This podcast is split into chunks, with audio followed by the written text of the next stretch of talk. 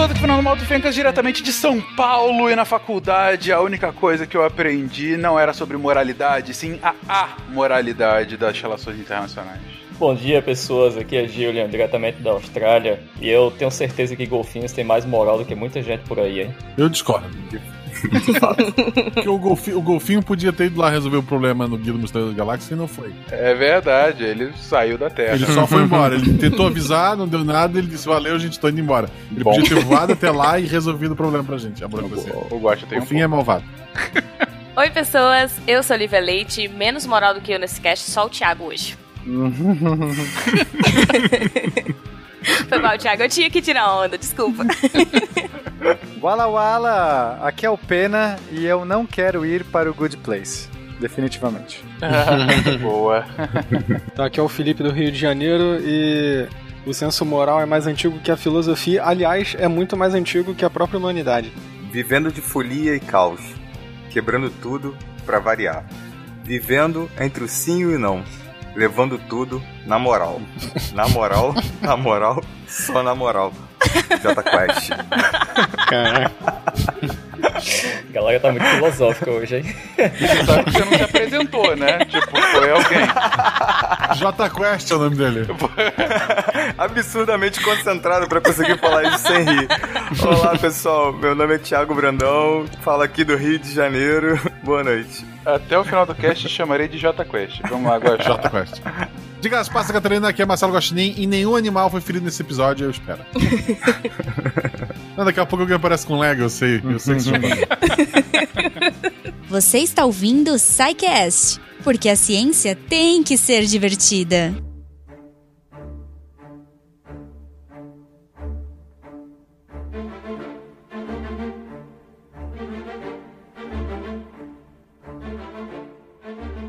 Queridões, vamos aqui para um assunto bastante filosófico. Na verdade, é um tema que sempre vai despertar paixões, vai despertar conversas e reflexões.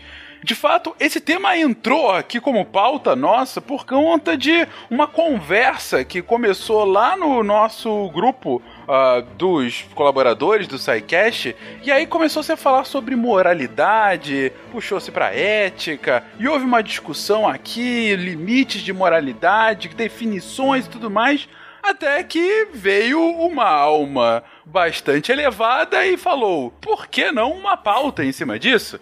E aí essa pauta foi feita justamente para a gente debater, afinal, o que, que é moral? E originalmente a pauta também traria, afinal, o que, que é ética. Mas é um assunto tão amplo em cada um dos lados que hoje a gente vai se ater somente às questões relacionadas, ou somente não, majoritariamente às questões relacionadas à moralidade.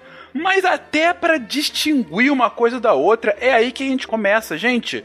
Qual é, qual é a definição de moral, de ética e qual a diferença entre esses dois conceitos que quase sempre são tão intercambiáveis quando a gente está conversando? A gente pode entender que moral é um conjunto de atitudes que uma sociedade que um, é, estipula como sendo atitudes corretas para que os indivíduos que ali sejam considerados bons indivíduos, indivíduos que estejam de acordo aí com um, um código de conduta adequado.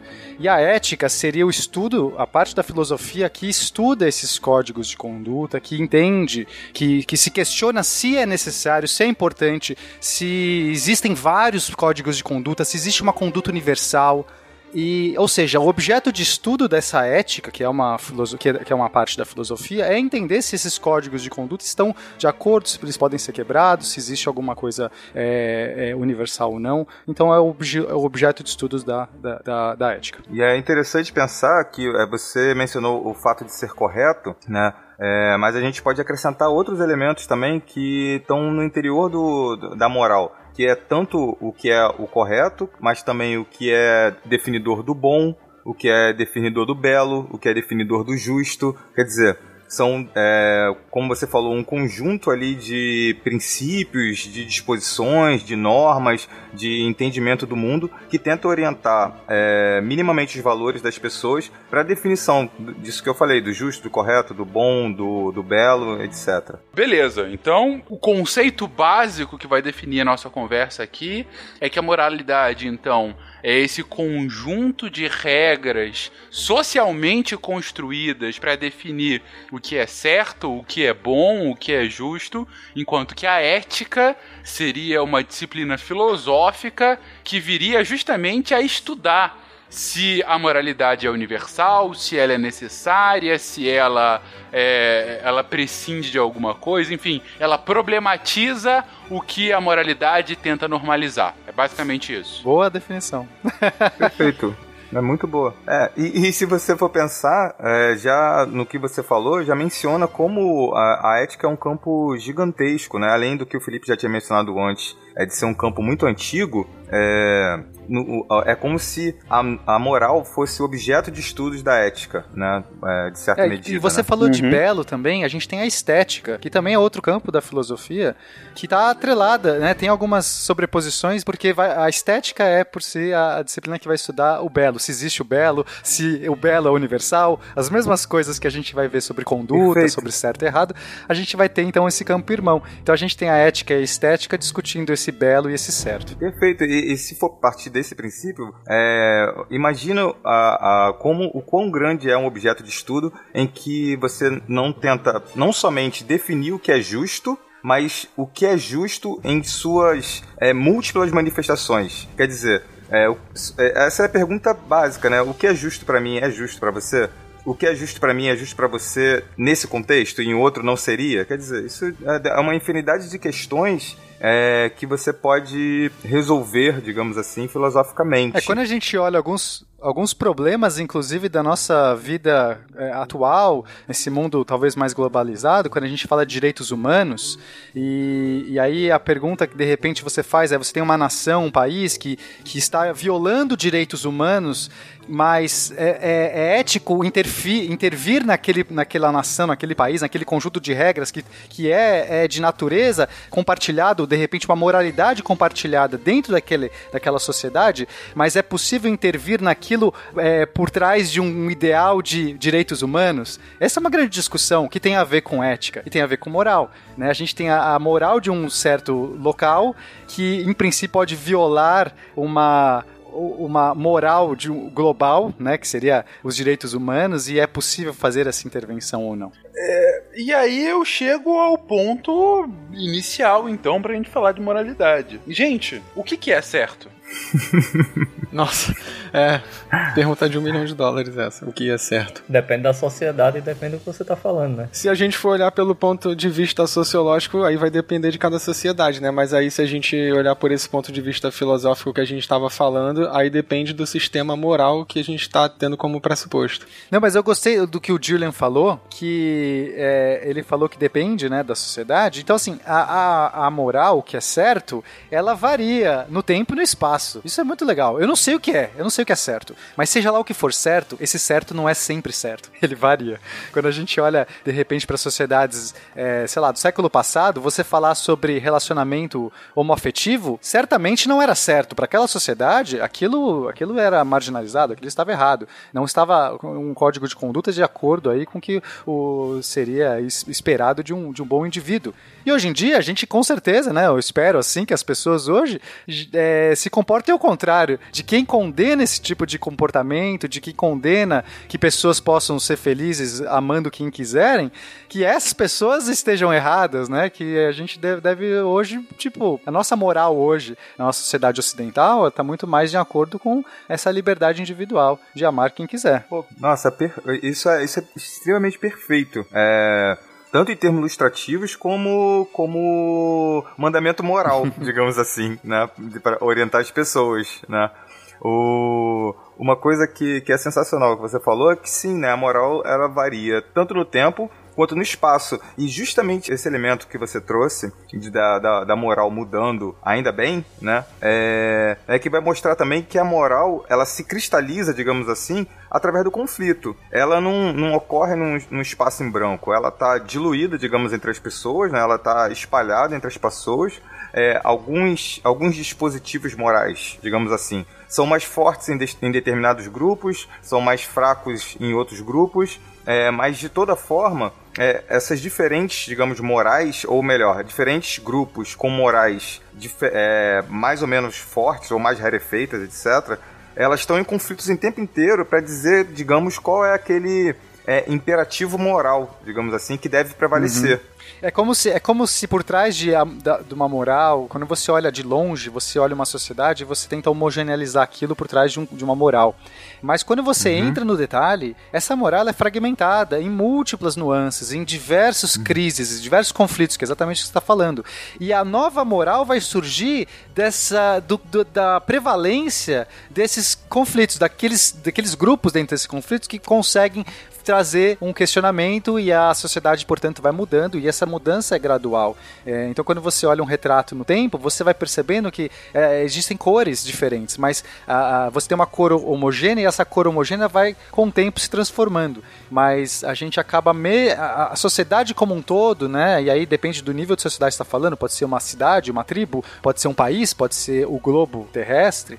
Ele meio que vai criando essa, é, esse conjunto, essa, uma moral mais, mais geral, né? Sim, uma coisa que é importante mencionar é que é, a moral ela tem essa característica é, fundamental de condicionar a conduta das pessoas, o que é muito diferente de dizer que ela determina a conduta das pessoas, porque a gente pode dizer não ao imperativo moral, né? Então, é, uma coisa que é, que é interessante é pensar lá no, nos Dez Mandamentos lá é, como imperativos morais. É, eu, eu sei que, é, pensando um pouco sobre isso, é interessante ver como, né, no, nos, nos Dez Mandamentos, é, você tem três imperativos sobre o que se deve fazer e os outros sete sobre o que não se deve fazer. Então a moral ela também diz é, como você deve e como você não deve agir mas sempre no, com o estatuto de condicionar. Quer dizer, você pode de fato ir é, contra o ímpeto moral, ou o imperativo moral, ou as regras morais,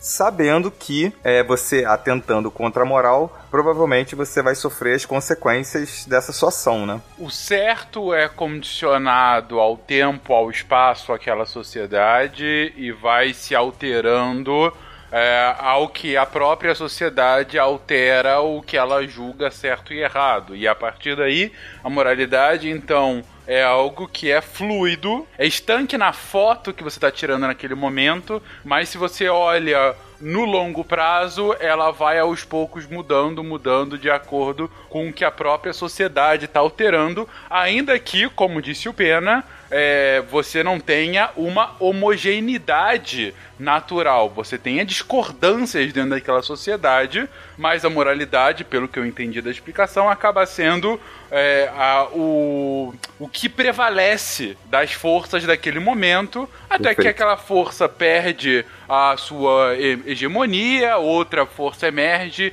e altera ligeiramente o que é ou o que não é mais moral.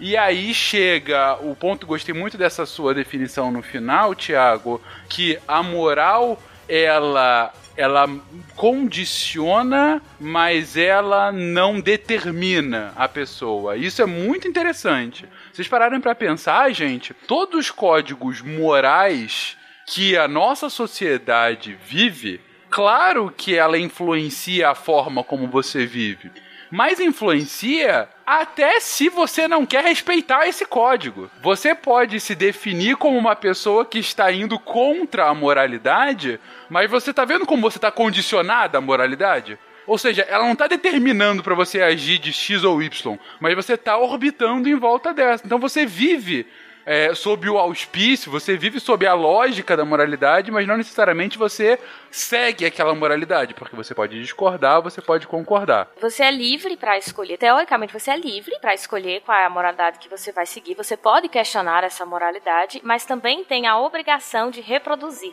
Então, ao mesmo tempo que ela é livre, ela é obrigatória. Por quê? É, pegando um pouco do que o Pena já tinha falado lá atrás e o Tiago, né? Separando é, que, por exemplo, a estética é uma área da filosofia que pensa o belo e pegando que a ética é uma área da filosofia que pensa a que é certo, todas as duas são baseadas em valores. É fundamental que a gente entenda que a nossa noção, as noções que nós temos sobre o que é belo ou sobre o que é certo, voltando-se mais para o que é certo, já que o cast é só sobre moralidade, são construídas. Elas são baseadas em julgamentos que nós fazemos, julgamentos financeiros, julgamentos estéticos que nós fazemos no nosso cotidiano. Por isso que elas vão ser bastante conflituosas, muitas vezes. Porém, é necessário que a gente compreenda que toda sociedade necessita de um conjunto de condutas que oriente o que deve ser ou não ser feito naquela sociedade. E aí esse conjunto de condutas, esse conjunto de, de normas morais, né, que vão não precisam estar é, escritas, elas vão orientar as pessoas nos comportamentos diários. Então, acho que, como a Lívia falou e como vocês falaram antes, moral seria como se fossem leis, não necessariamente escritas, mas é um consenso de discussões que chegaram a, a um certo é, a uma certa resposta, vamos dizer assim, e que todo mundo passou a seguir aquela resposta. E a partir do momento que você decide não seguir a resposta, você, você não está seguindo aquela moral daquela sociedade. Então você está contra aquela lei. E a partir do momento que alguém chega com um novo consenso, aquele novo consenso se torna uma nova lei e todo mundo passa a seguir aquela nova lei. Perfeito. E se você começa a questionar aquela nova lei, você já começa a gerar uma nova discussão que pode gerar um, uma nova moral futura, que é aquela velha história do espaço-tempo, né? Em alguns lugares tem certas discussões que hoje já é aceito. Vamos usar o exemplo do Pena no começo, a questão do, da sociedade LGBT. No lado ocidental, isso já é bem aceito, já é bem discutido por muitas sociedades por aqui. Mas se você for para o, o, o, centro europeu, Middle East, aquela região por ali, essa discussão já não é tão aberta. Não é à toa que o, o Estado Islâmico defendia que você não poderia ter esse tipo de relação. Inclusive, a penalidade era morte. Então, tem é, a, aquela velha questão, de novo, do espaço-tempo. O espaço pode ser diferente e o tempo pode ser o mesmo, e mesmo assim, a moral nos dois lugares é diferente. É, eu acho que é interessante pensar também, né, nesses dispositivos morais como uma pressão social. É, e é interessante, é hum, é interessante existir a moral para uma sociedade porque parece existir uma vantagem quando você tem é, alguns códigos de conduta. Para facilitar, para que você resolva questões do seu dia a dia, né? E, e as pessoas, quando a gente está em sociedade, sempre existe uma avaliação do outro. Né? A sociedade, basicamente, a gente cria limites de liberdade para ter uma convivência melhor. E por trás desses limites de liberdade que, cria, que surgem essas, essas, esses valores morais. Né? É meio que uma coisa surge naturalmente por conta desse momento. Quando você fala assim, olha, eu acho que para eu viver em sociedade é interessante eu não poder tomar algo de alguém a meu livre-arbítrio. Ou matar uma outra pessoa a meu livre-arbítrio. Por quê? Porque eu posso me dar bem agora matando esse cara e pegando o que é dele, mas eu vou viver sempre sob um medo de alguém fazer isso por mim. Então eu tolho a minha liberdade de fazer isso com outro, entendendo que isso tem uma vantagem para mim. E no momento, e aí começa a surgir um valor moral de tipo, é feio, é errado roubar né? Uma coisa vai me realimentando outra. Então as leis vão começar também a criar. Então existe uma pressão social. Você quer fazer algo que está fora da moralidade, você vai sofrer uma pressão. Todos vão te julgar, todos vão te olhar, todos vão falar assim, isso não está, certo. E o que por, um lado é bom, é interessante, porque no momento que a gente entende que não roubar o amigo e a pessoa tem uma pressão social para não roubar o amigo, é legal, a gente entende que, sei lá, por enquanto o valor roubar tá todo mundo meio que aceitando que não é legal fazer, mas outros valores que poderiam ser também sofrer essa pressão social, que seria a questão de relacionamento, quem, quem você quer se relacionar, questão sobre valores sexistas que a gente vive, ainda vive numa sociedade machista que a gente está mudando, mas os valores machistas são tão imperativos hoje que é difícil falar numa moralidade que não é machista ainda hoje, que a gente pode discutir feminismo, mas é tão difícil ainda assim conseguir fazê-lo. Né? A gente vê aí casos tipo Capitã Marvel, eu que nem sou, nem, nem entendo nada de quadrinhos, nem de, de super-herói, fiquei sabendo desse dilema. Eu também não sei direito a fundo, mas eu sei que tem alguma coisa sexista aí, gente. Desculpa aí que eu realmente não, não fui atrás. Mas, ou seja, existem pressões sociais que, que é interessante a gente questionar sim. E esse ciclo de você se questionar, e aí que entra muito dessa parte da ética, de, de poder questionar. Existem valores que são é, é, universais ou eles são relativos, e a gente pode ou não é, abrir mão deles e como fazer isso, mas esses gru grupos de conflitos são extremamente importantes para a gente entender uma sociedade saudável, porque a gente tem que revisitar sim os nossos valores de tempos em tempos, né? Acho que é legal. Eu acho que, que o que vocês estão falando, é, é, eu estou em dúvida aonde que se encaixa, que é assim, é, são, são nos valores que emergem naturalmente da dinâmica das pessoas de determinado lugar, ou se é aquilo que é talhado em pedra, assim, que é formulado na forma de regras mesmo, assim, expressas, tipo, sei lá, os Dez Mandamentos, como o Tiago é, exemplificou. É claro que os Dez Mandamentos eles também vão emergir de alguma, de alguma dinâmica natural das populações que criaram eles, mas Vocês estão falando das duas coisas juntas ou das duas separadas, assim? Fiquei meio perdido nessa parte. É o que emerge naturalmente ou o que é codificado? Acho que estão absolutamente interrelacionados, né? É, o que eu penso. Até uma, Uhum. eu acho que uma acaba virando uma consequência da outra. No momento que você tem uma, uma- algo já é, aceito tacitamente por todos, ele vira uma lei, ele vira algo. Olha, então vamos colocar na pedra aqui, não sei o quê. Mas se não existe. Isso. A, a pressão Uhum. social, ela já vem de antes, né? Já, já existe isso. Tem um conceito, tem um conceito que a gente usa aqui no nosso, nos nossos códigos de leis aqui, ah, que é a famosa cláusula pétrea.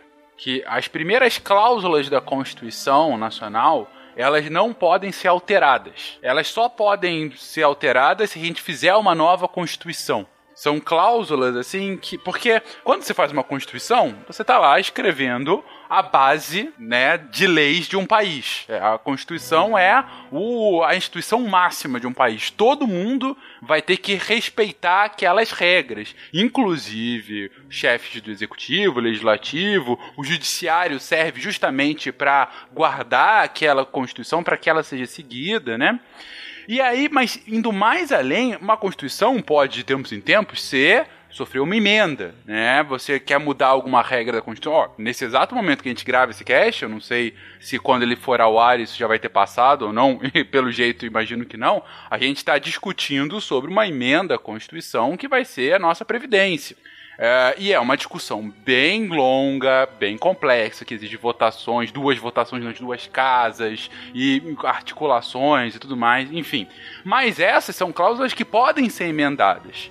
Ah, no início, as primeiras cláusulas da Constituição Nacional, elas são pétreas. Por quê? Porque na nossa Assembleia Constituinte de 88, ficou decidido que há uma série de regras básicas que a população brasileira disse que elas não podem ser alteradas. São assim, são é, é, impossíveis de serem alteradas enquanto aquela Constituição estiver em vigor. Ou seja, o primeiro artigo da Constituição diz o que, que é o Brasil. Então, o Brasil ele é formado por uma união indissolúvel de estados e municípios, ah, e, e a gente está aqui num estado democrático de direito, eh, tem como fundamento soberania, cidadania, dignidade da pessoa humana. Ou seja, são preceitos bem gerais, bem básicos, mas de, de que dizem: olha, isso aqui é a base do que a gente entende como Brasil. E isso só pode ser visto como base porque, como o Pena acabou de dizer, a gente já tinha um senso de moralidade, por exemplo, que soberania, nós somos soberanos de nosso território, já é o certo, ninguém vai discutir isso. Cidadania é algo que tem que existir aqui dentro, porque nós todos temos que ser cidadãos um com os outros ah, e com as nossas leis a dignidade, a pessoa humana tem que ser, tem que ser respeitada no mínimo. E aí vem os preceitos de direitos humanos, que também está aqui como cláusula pétrea. Ou seja, são é o básico do básico, seriam os dez mandamentos do tempo moderno. Então, é, é, esse ponto, e aí te respondendo, Felipe, que eu acho que está absolutamente indissociável uma coisa do outro. Quando a gente chega num nível de moralidade e tal, que é quase inconteste, ou que tem uma força tão forte, tão forte que ela consegue institucionalizar isso a ponto de virar uma lei, e nesse ponto, a ponto de virar algo tão básico do nosso Estado, é, é o ponto em que a moralidade, ela ela é muito mais difícil de ser sequer contestada. Porque se alguém vier aqui falar São Paulo vai virar um estado, eu tô indo contra o. Vai virar um estado, virar um digo, vai virar um país. país, Um é, país, vai virar um, é. um país independente. Eu tô traindo o fundamento do meu país, que é o Brasil. Então, eu estou, eu tô sendo, não tô só indo contra uma moralidade, eu tô cometendo um crime, eu tô traindo, é um crime de traição, no caso, que é qualquer tipo de movimento de, de secessão como esse, entendeu? Então, assim, é muito mais do que ir contra a moralidade, é ir contra a lei, é ir contra o básico de que fundamenta a gente como um Estado, como uma nação.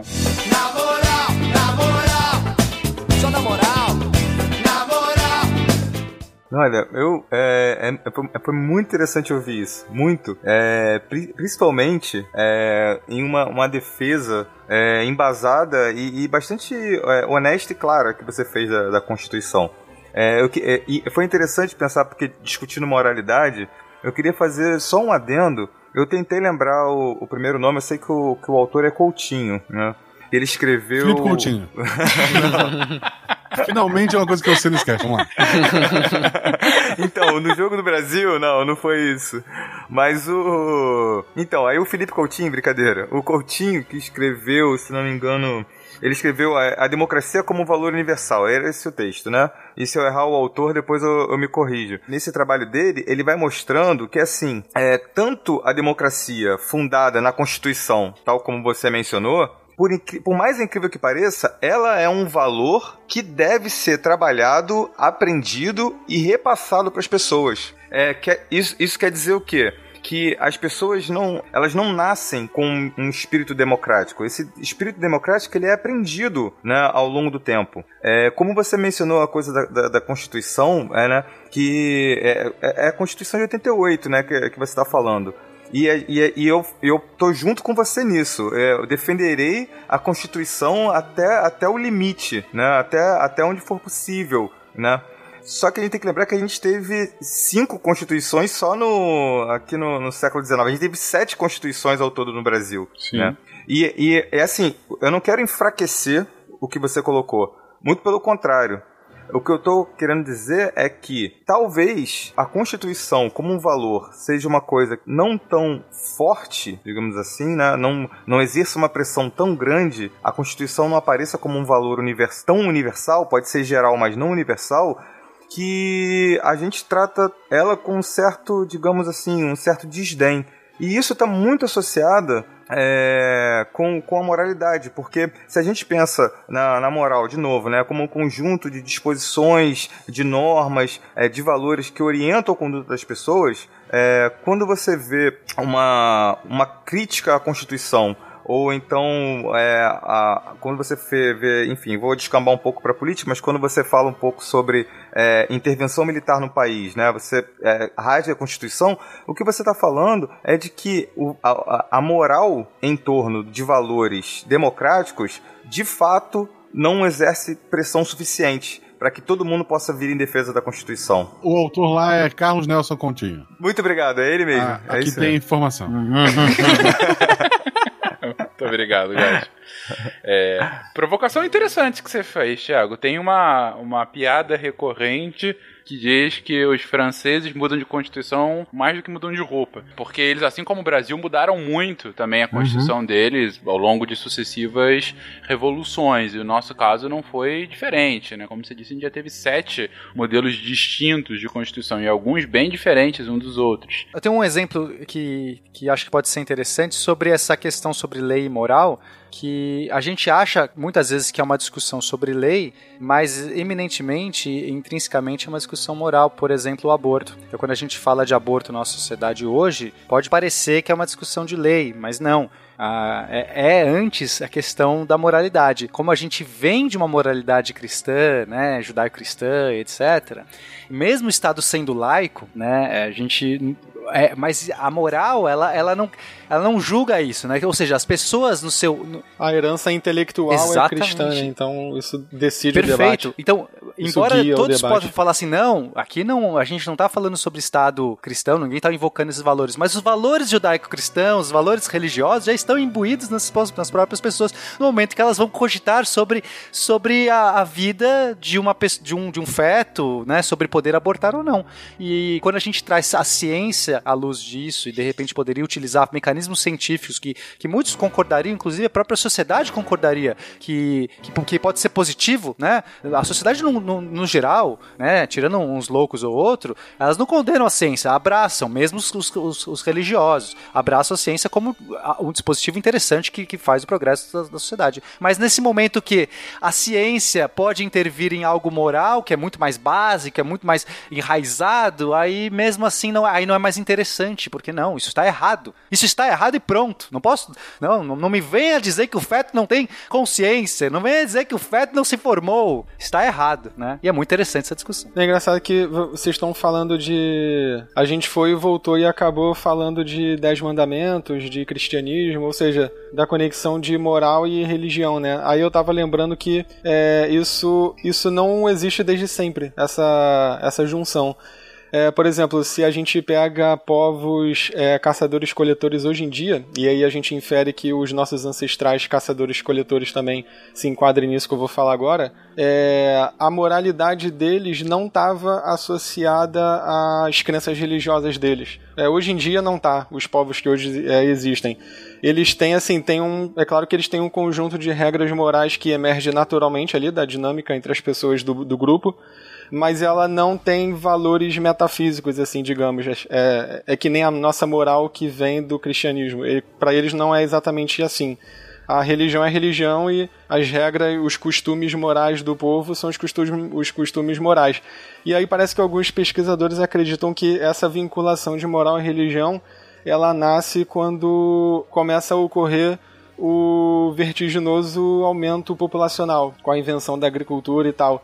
E aí é que você, os pesquisadores começam a notar essas, essas culturas que conectam moral e religião, que aparentemente é a criação de um código moral escrito, vinculado a princípios metafísicos, ele, ele de alguma forma facilita as pessoas cumprirem aquelas regras porque está escrito, mas ele também facilita que as pessoas não burlem as regras, porque agora essas regras estão associadas a punições espirituais. Então, se, se, se você, por exemplo, rouba o negócio do coleguinha, você não vai só ser ostracizado pelo grupo, ou talvez até morto, você vai ter uma punição pós-morte por aquilo.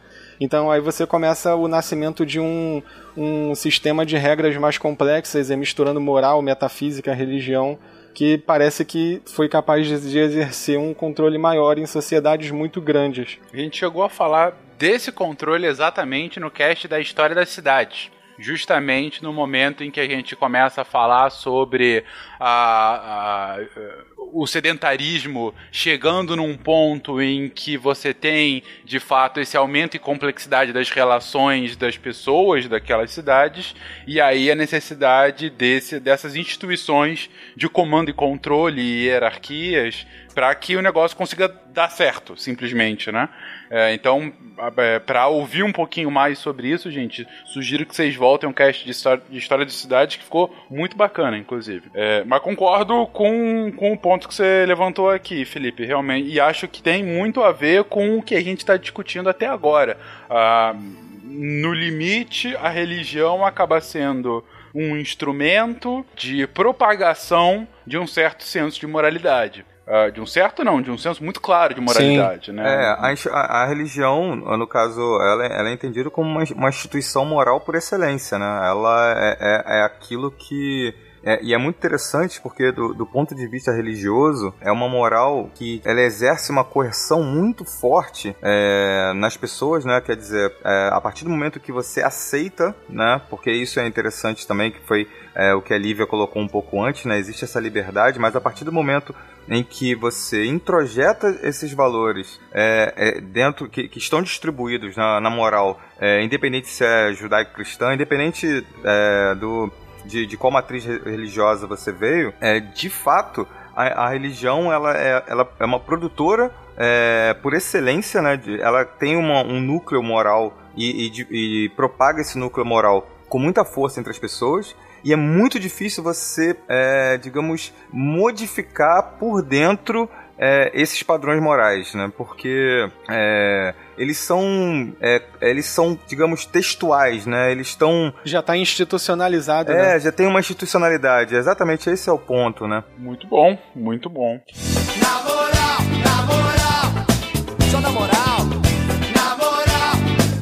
gente viu que a moral, ela necessariamente está condicionada àquela situação, ao que aquela sociedade julga como certo e errado. Mas haveria algum tipo de moralidade universal? Algum ponto em que a gente poderia descrever que há uma concordância, não sei, intrínseca da espécie? Ou algo que é um, sei lá, o bem universal, o mal universal? O certo ou o errado incondicionalmente? Dá pra gente estipular isso? É, o tem um, um, um antropólogo francês chamado é, Levi Strauss que, perdoe, eu não, eu não tenho muita fluência no francês, mas é Levi Strauss, se não me engano. Que ele vai discutir um pouco sobre a questões morais e se a gente consegue encontrar, digamos, uma regularidade, no caso ele encontrar uma regularidade em, em todas as é, sociedades as quais ele pesquisou, né? E aí uma coisa que ele, que ele encontrou é, que é muito é, interessante e por vezes contra-intuitivo é que em todas as sociedades que ele pesquisou, ele encontrou uma proibição de ordem moral que seria a proibição do incesto. E incesto entendido não só como, como relação sexual, mas é incesto no sentido de matrimônio mesmo, do tipo é, o, o, pai casar com, com o filho e todas as, as, as possibilidades, né?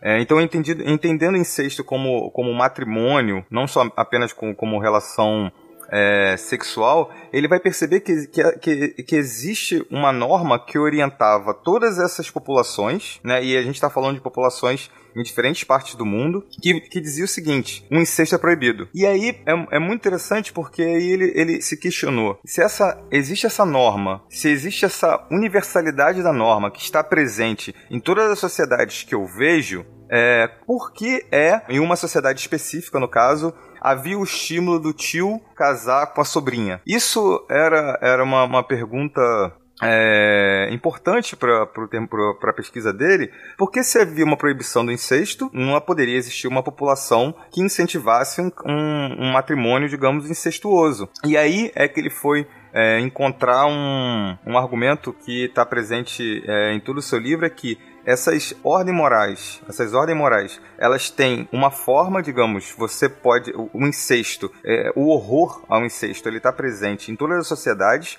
mas o conteúdo desse incesto, de, de, de, desse, desse, desse horror, dessa proibição, ele muda.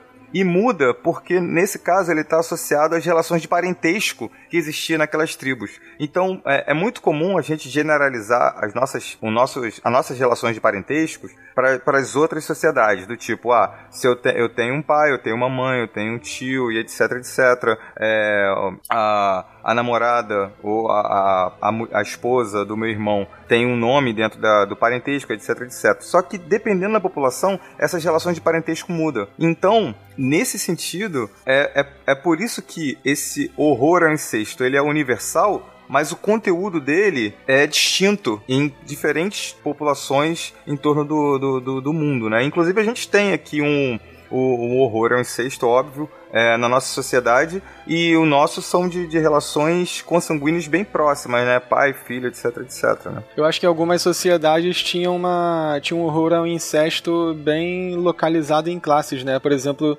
eu acho que os egípcios tinham uma forma de censura ao incesto, mas é, a gente sabe que entre as famílias dos faraós tinha bastante incesto, né? Tanto que tem aí a gente tem exemplo de, de dois faraós que eram física, que tinham deficiências físicas, provavelmente por causa de genes recessivos que a gente é, junta uhum. quando casa com pessoas é. da mesma família.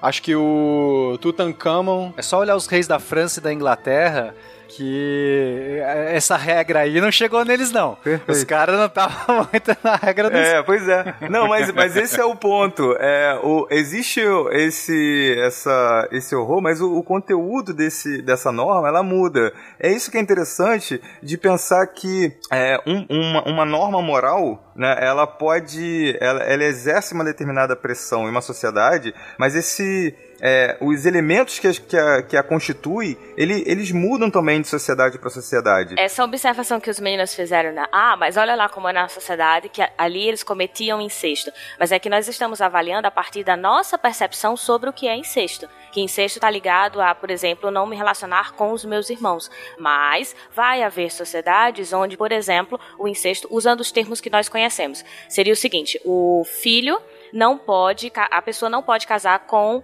o irmão é, da mãe, o irmão mais velho da mãe, que na nossa sociedade é o tio. Então, é, o, o incesto é aquilo, eu não posso me relacionar com aquela pessoa. Então, ou seja, naquela sociedade, se eu, por exemplo, me relacionar com o meu irmão, não é incesto, né? Pra gente Perfeito. é um incesto, mas pra eles não é. Então, o conteúdo do incesto, o, o Levi-Strauss vai dizer, não, não existe uma universalidade com relação ao conteúdo do incesto. Mas o que ele consegue perceber é que na estrutura de todas as sociedades a necessidade do incesto para a organização social, para você determinar com quem você não pode se relacionar, ou seja, que você precisa ir buscar outros parceiros, seja por motivos de você ampliar o território, por defesa ou por, por evitar questões de deficiência genética, enfim, mas que vai sempre estar presente a noção de que há uma proibição de um tipo de relacionamento dentro de todas as sociedades. É, isso é interessante porque é você é, é, e é contraintuitivo porque é você pensar que em determinadas organizações sociais a, o filho da minha mãe não é meu irmão, né? Esse, esse é o ponto. E a minha mãe pode não ser minha mãe, porque não é mãe.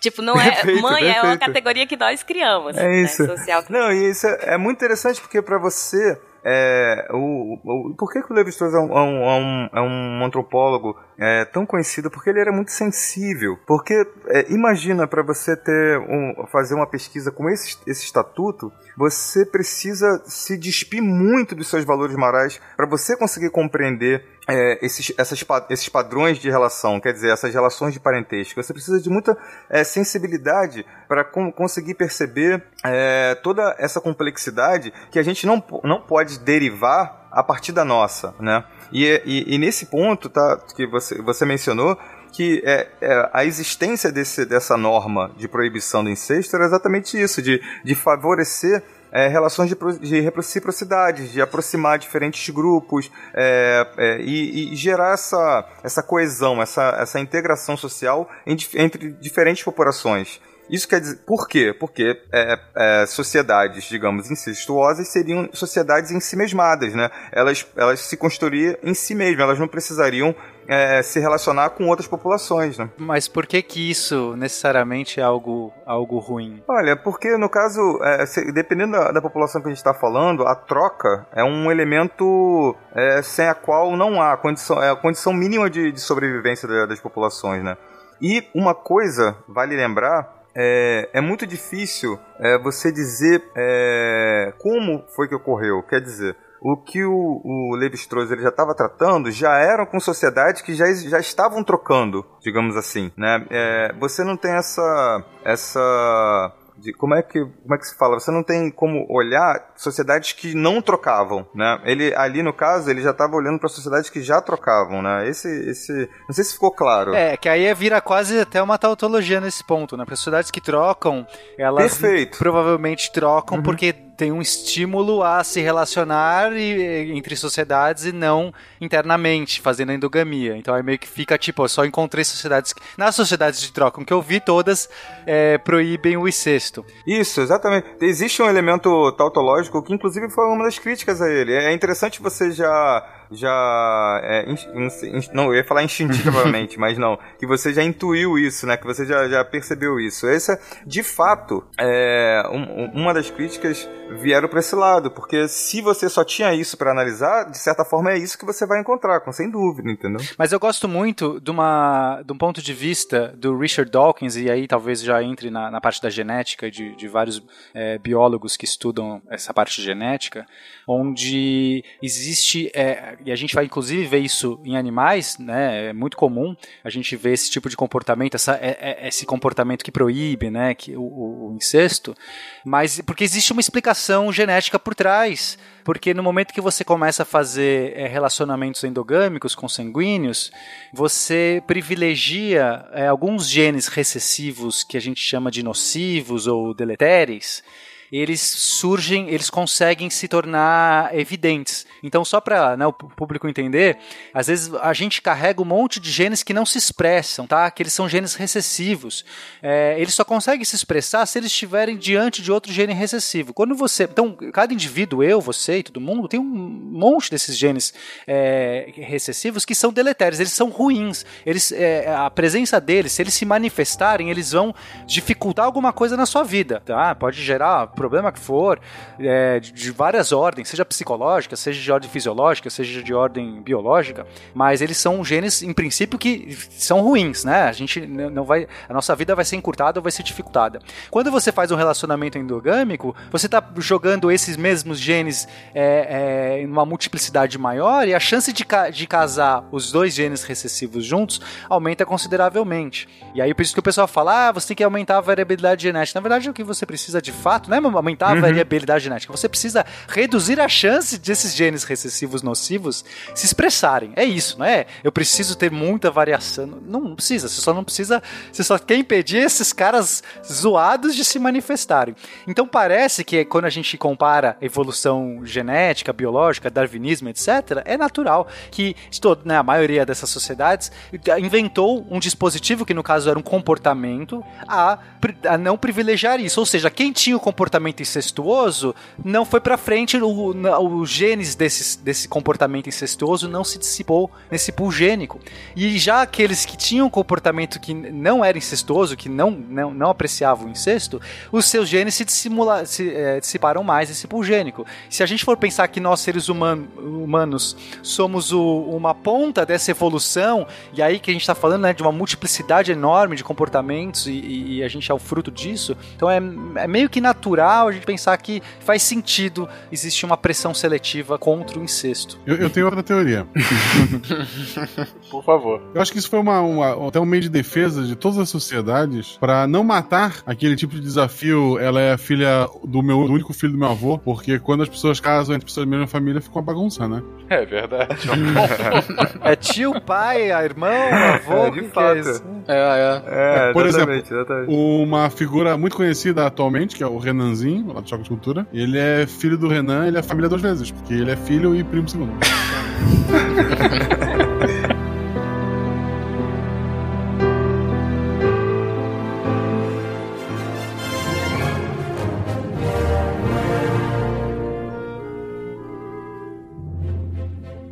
Só, só é, concordando com, com o Pena e acrescentando o ponto, de fato você tem uma é, esse elemento é, biológico barra genético, né? É, entretanto, é, embora você tenha esse dispositivo, há sociedades que, que o incesto é, é a sociedade não é, é, um, é um povo da Melanésia que eu, eu sempre esqueço o nome em que estão aí, ó, vivões, de boaças, né? E, e, e, no, e nesse caso, eles, é, como você falou, não estariam aumentando a variabilidade genética, mas estão aí é, fracassando em reduzir as chances de, de problemas genéticos. E estão aí vivões, vivões, né? Cara, tem, tem uma coisa interessante sobre isso que, que vocês estão falando, que é às vezes a própria é, as, as pessoas elas encontram formas culturais de driblar esses gargalos é, biológicos, tipo isso de casar com de ter filho com pessoas da mesma família e ter risco de ter filhos com algum tipo de, de problema. É, e aí, por exemplo, não à toa é muito comum que famílias muito poderosas, é, desde, sei lá, isso há séculos, elas casem os seus filhos com filhos de outras famílias. E aí, ou a filha sai da minha. É, eu, por exemplo, eu vou ter uma filha, ela vai casar com o, filho de um outro cara de uma outra família. E aí a minha filha vai morar com ele. Ou o contrário, o cara vem morar com a minha filha aqui comigo. Isso é intencionalmente ou não, isso acaba funcionando como um mecanismo cultural de evitação desse tipo de endogamia, que pode ter resultados deletérios biologicamente. Então é, é como se a cultura também ajudasse, é, não é uma coisa unicamente biológica, assim, é como se as pessoas estivessem pensando, ah, não, eu não vou ter filho com meu primo porque vai nascer sei lá o quê. Não, uhum. é, mas assim, eu acho que da dinâmica entre as pessoas, delas observarem que tinha alguma coisa estranha acontecendo, elas meio que ajustavam através da cultura, esse tipo de coisa, para não dar problema. Sem saber, sem, sem, sem conhecer nada de biologia, né? Sim, Isso que é sim, mais sim, interessante. só vendo a observação mesmo. Não, é, né? assim como funciona nos animais, eles não precisam ser conscientes do efeito, não precisam entender de genética nenhuma para expressar o comportamento, isso pode acontecer tranquilamente também em seres humanos, né? A gente não precisa ser consciente do mecanismo. Exatamente. Uhum. Não, exato. Eu acho que uma coisa que a gente não deixou muito, muito explícito é que é, é, normas, padrões morais, disposições, princípios, princípios, é, todos esses elementos que constituem a moral, eles não necessariamente são conscientes, muito pelo contrário. É, a, a, alguns dispositivos morais, eles inclusive eles são, é, eles, eles precedem as pessoas, né? eles estão aí há, há, muito mais tempo né? do, é, do que a, o tempo de vida de uma pessoa. E, e você pode não ser.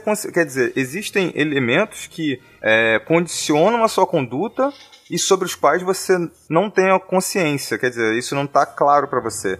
E isso é interessante porque se você pensar é, no, no se o, o, ouvinte, é, se eu pudesse fazer uma, uma pergunta, é, tenta pensar em escrever num caderno todos os seus valores que constituiriam o seu senso de moral, né? Seria é, alguns apareceriam, mas é possível que você não consiga elencar todos os, os valores é, que constituem o seu senso moral, entendeu? Legal isso. É, é um bom desafio, de fato, Sim. né?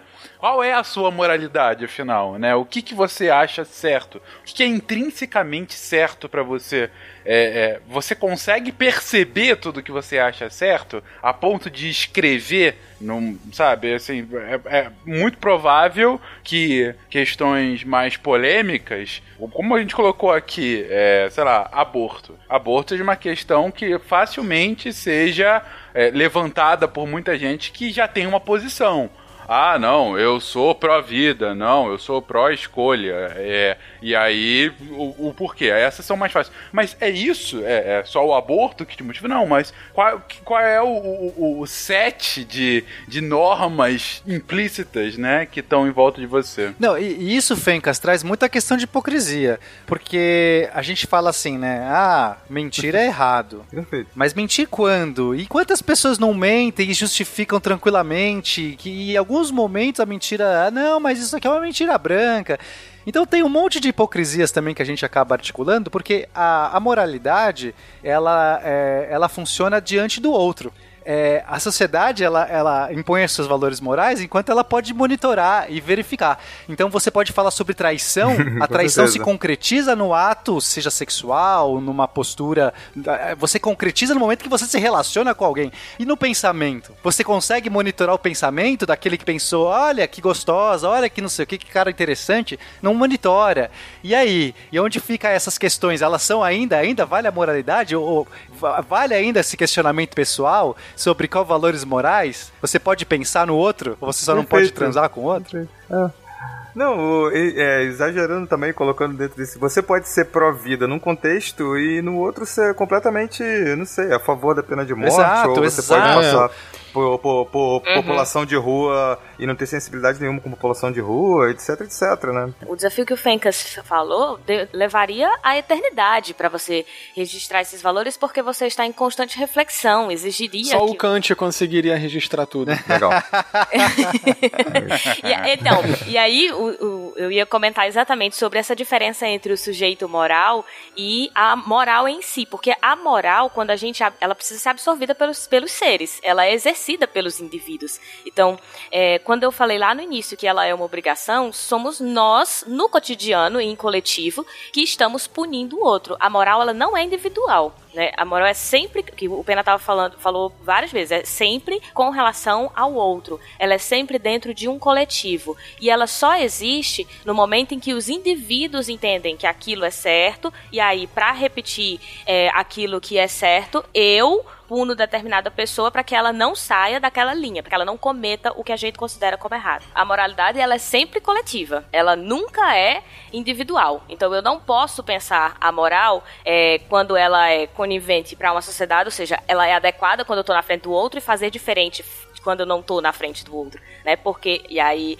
o Felipe estava falando do Kant, por quê? Porque eu ainda não introjetei a moral adequadamente. Porque a moral só existe por causa das pessoas. Ela só se projeta por conta das pessoas. Somos nós que precisamos acreditar que aquilo é certo ou aquilo é errado para que a gente possa punir, para que a gente possa replicar, para que a gente possa educar os outros indivíduos, né, as crianças a é, é, agirem daquela determinada maneira, ou seja, a moral só existe quando essas pessoas introjetam. No momento em que eu tenho um discurso que digo, ah, eu sou, eu acredito nisso daqui, é, eu defendo essas coisas nesse momento, em outro não, na verdade eu não estou sendo coerente. Meu discurso precisa ser coerente com a minha prática. Se ela não é, é porque eu não fiz a reflexão adequada. E você me traz um gancho sensacional, Lívia, do que a moral só existe por conta das pessoas.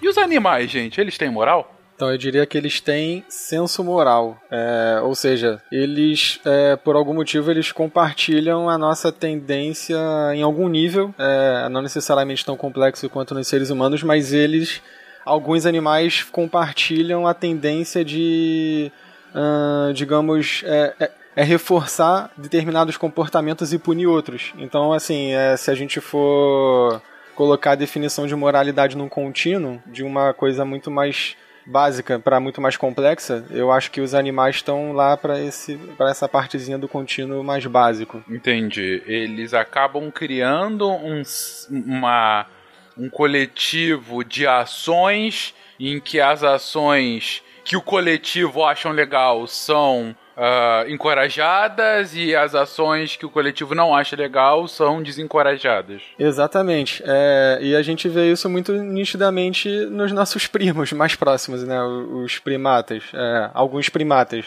Só voltando à minha defesa aos velhos e bons golfinhos, é, e um exemplo legal sobre isso aí, do o que a gente acha legal e a gente discrimina ou a gente é, meio que criam a lei com relação ao que não é legal. Os golfinhos eles fazem isso quando, quando um dos indivíduos não está se comportando como deveria dentro daquele grupo, que eu, como todos sabemos, o golfinho é um, um ser que vive muito em grupo. Então, quando aquele indivíduo não está se comportando como deveria referente ao grupo, ele é excluído pelo grupo e ele é literalmente expulso pelo grupo. E caso esse indivíduo queira acompanhar o grupo novamente, eles chegam até agredir ele ou até matar então, é, é, se você levar para o nosso lado, é bem parecido com o que a gente considera uma certa moral uma, e as leis que a gente cria com relação a isso. Então, se você não está se comportando Exatamente. de acordo com a moral daquele grupo, você vai ser excluído dele. E isso aí funciona é. com várias coisas no nosso dia a dia. Então, é a, é a, básica do senso moral que a gente considera para os animais, que gera uma discussão muito grande com relação a os animais têm moral ou não. Então, essa é uma das discussões que, que eu mais gosto, é, porque para mim, né, eu, eu, eu, eu gosto, eu não vejo muito essa diferença de animais. Existe, por muito tempo a gente considerou animais como seres amorais, né? Então amorais é que não são imorais, né? É importante ter essa diferença. Imoral é aquilo que está desacordo com a moralidade. A moral é que não tem moral. É aquilo que você não pode nem dizer que está na moralidade ou fora porque não tem. Então a moral, os, os animais. E aqui é justo falar, né? Você fala o leão quando caça a presa, a, é, é, ele está sendo mal, ele está sendo errado? Não, óbvio que não. Porque a gente tenta imbuir no leão a moralidade humana, porque não matarás se está matando. E é engraçado porque a nossa moral humana não tem problema nenhum quando você mata o boi, a galinha e o porco. Mas o cachorro não mate. Mas enfim, eu não quero falar sobre incoerências da moral, Perfeito. porque são várias. Mas você fala pro animal, não, o leão não, não está sendo moral, porque ele é, é o do instinto dele, isso não tem nada a ver. Mas existem valores da sociedade dos leões, sim, em que eles podem, inclusive, é, aprender culturalmente, aí novamente a discussão se cultura, existe cultura animal, mas eles podem aprender é, coisas específicas de uma sociedade de leões que não é que é diferente de uma outra sociedade de leões, ou seja, tem valores, alguma coisa ali que cresce num ambiente específico de leões e que um leão que não se comporta do jeito adequado naquela sociedade, naqueles valores, ele é punido, ele é tido como errado e ele pode inclusive ser afastado. E aí tem vários valores, né? E vários animais e vários animais têm esse tipo de comportamento que você percebe que são coisas que criam-se, não é apenas, né, não gosto de usar essa palavra instinto, mas já usando a palavra instinto, que não apenas do instinto, que seria uma programação natural que aquele ser, aquela espécie está vindo, mas coisas que surgem num certo contexto, que são aprendidas e passadas para os indivíduos que vão vindo depois, em maior e menor grau, gente. Claro que não é tão complexo como o ser humano, eu nunca vou defender isso. O ser humano, de longe, tem comunicação, linguagem bem desenvolvida, e isso permite muito mais, é, né, uma quantidade de dados muito maior, mas ainda assim você vê comportamentos que são puníveis e, e são valorizados dentro de sociedades animais. E aí eu falo, poxa, a gente gosta tanto de se afastar dos animais, né? Uma tendência, a gente tanto quer não ser animal, mas eu acho que falar, eu acho que faz sentido falar de moralidade animal, sim, em contextos diferentes, em graus diferentes, mas para mim é um contínuo, não tem uma cisão. Cara, quando, quando eu vejo as pessoas comparando é, pessoas e animais, eu fico pensando tadinho dos animais, ele já tem, tem problemas suficientes já, né? É, pra gente fazer esse, esse downgrade pra eles, digamos assim, né? É, é bom lembrar que nada disso se aplica a gato, tá? Que gato é malvado. é, não, gato é mal. Gato é mal. Obrigado. Eu tenho dois, eles são mais. Eles são maus. Obrigado, Gato. É, o- uma, uma, uma coisa que, que, que o Pena colocou que eu, que eu queria é, só complementar é que é, a gente, quando fala da- dessa questão da, da complexidade, né, a gente não pode comparar a complexidade do humano com essas, digamos, o senso moral dos animais, porque ali, digamos, estaria numa etapa mais simples, mais primitiva, mais intuitiva, etc, etc. Eu penso que é, uma, uma das coisas que a sociologia tem, tem de legado é de, é de tentar entender é, a- as, a- as coisas, né, o seu objeto de estudo, tentar entender a complexidade nele mesmo, é, no, no- dentro, no interior do próprio objeto de estudos. Isso quer dizer que é, se a- a- animais tendo é, um senso moral, etc, etc, é, ele não é menos complexo do que o, o senso moral dos humanos. Eles são é, como, como eu poderia dizer, singulares, porque havendo esse senso moral é o suficiente para eles. Eles E- são e- adequados ao que eles precisam. Perfeito, muito obrigado. É, mais uma vez, esse- o resumo do Fencas vai ajudando a parar de gaguejar. Mas os seres humanos também são adequados aos que- ao que eles precisam. Mas é exatamente isso que eu falei. Ah, tá. Tu falou dos seres humanos, achei que fosse dos outros Não, não, animais. não, eu falei dos animais também. É, pra, Ah, é, pra- é tentando fazer com que é, a gente não, é, não, não precise mais enxergar é, o comportamento animal como algo mais simples se comparado ao comportamento humano, porque eles são em si mesmos, quer dizer, é, eles são adequados a eles mesmos. É, existe uma complexidade no interior deles que quando você faz, quando você estabelece essa comparação, parece que ah, aqui você tem mais complexidade porque você tem mais variedade, você tem enfim, etc, etc. Quer dizer, estabelecer uma relação de igual, não é- é de igualdade exatamente, mas estabelecer uma relação de que há uma complexidade aqui é, e que quando você compara, ah, parece que há uma simplificação dessa, é, mas não é, de fato há, há- há uma complexidade outra. O ponto que você traz aqui, Thiago, é, tá em consonância com o que o Pena acabou de dizer, na verdade. Perfeito. Ou é, você fala, não, na verdade, não é uma questão de ser é, é, moralidade mais ou menos complexa do que a humana. A moralidade animal é aquela adequada ao que eles precisam. Mas o Pena acabou de comentar que, dado que os seres humanos têm relações mais complexas, é, relações mais complexas porque eles trocam uma quantidade de informação muito maior. Ah, e de forma muito mais constante, ah, mais complexas, porque a gente acabou evoluindo como sociedade dessa forma, ainda que vários animais também tenham uma complexidade inerente disso, enfim. Mas o ponto é que acaba que a moralidade tende a ser mais complexa para uma comunidade mais complexa que a comunidade humana, mas isso, mais uma vez, não é uma hierarquia de melhor Perfeito. ou pior, é somente o que é. É exata- é exatamente esse é o ponto. E de fato, você pensar na, na- em, em sociedades humanas, vou colocar assim, né?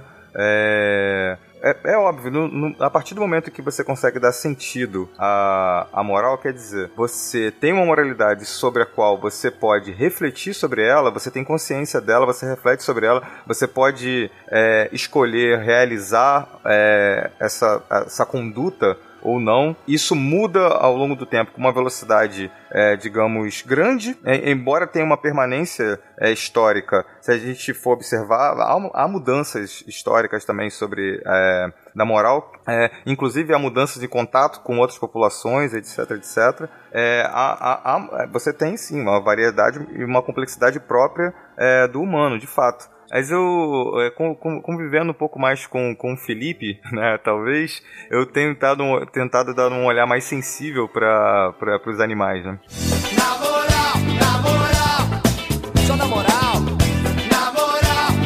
O que me leva ao próximo ponto, gente. Vocês estão colocando aqui que tanto humanos quanto animais são capazes de estabelecer códigos morais para as suas sociedades. Beleza, vamos partir desse pressuposto. Um outro pressuposto que a gente havia partido no início do episódio é que a moralidade humana ela é estudada é, a partir de uma disciplina, da disciplina da ética, que é uma disciplina da filosofia, que pressupõe de uma racionalidade inerente ao ser humano. Então, a conclusão que eu chego aqui é: os animais também têm uma racionalidade própria? Ou como que você pode falar que eles têm uma moralidade se a racionalidade animal é, estou aqui pressupondo, diferente da humana? Cara, eu acho que a gente poderia dizer que nos outros animais a gente não. É, claro, os outros animais eles não têm racionalidade mas isso não exclui o fato de que eles podem ter algum senso moral, porque é, eu acho que eles compartilham com a gente é, os, os tijolos fundamentais que formam o que a gente chama de moralidade, de senso moral, que é, por exemplo, a empatia. É muito claro que diversas espécies têm empatia, que é, que é a capacidade de, por exemplo, se colocar no lugar de outros indivíduos e, por exemplo, evitar infringir dor neles porque você sabe como que é sentir dor, então você evita isso. Por exemplo, tem um experimento que já fizeram com macacos e com ratos de laboratório, que assim, é, é, você coloca dois ratinhos numa gaiola ou um rato em cada gaiola. E aí, para um deles ter alimento, ele tem que puxar uma alavanca é, e aí o alimento cai. Só que toda vez que ele puxa essa alavanca, além do alimento cair, ele dá um choque no outro rato. E aí, é, tanto o rato quanto os macacos que participam desse experimento, eles, eles depois de fazerem isso uma vez, ou duas, sei lá, eles, é, eles param de puxar a alavanca, eles ficam sem comer, mas eles não causam a, a dor de novo é, causada pelo choque no outro indivíduo que está perto. Claro, eles têm que ver que o outro rato está recebendo choque. Então eles evitam fazer isso. Os pesquisadores interpretam isso como sendo uma, um, uma percepção, lógico que não racional, mas intuitiva de que eles sabem que aquele indivíduo ali está sentindo algo ruim e aí eles evitam fazer a coisa de novo como se fosse neles mesmos. Acho que a grande diferença é que eles não vão criar um código para se perpetuar e repetirem as, os mesmos processos. Então, os animais eles têm um senso de moral, mas os seres humanos, além do senso, ou seja, da capacidade de é, é, estabelecer é, julgamentos sobre o que é certo e o que é errado, também de transformar isso num código de conduta. Né? É, exatamente. Os, anima os outros animais não vão fazer um código. É, os seres humanos sim, porque a gente tem linguagem, etc.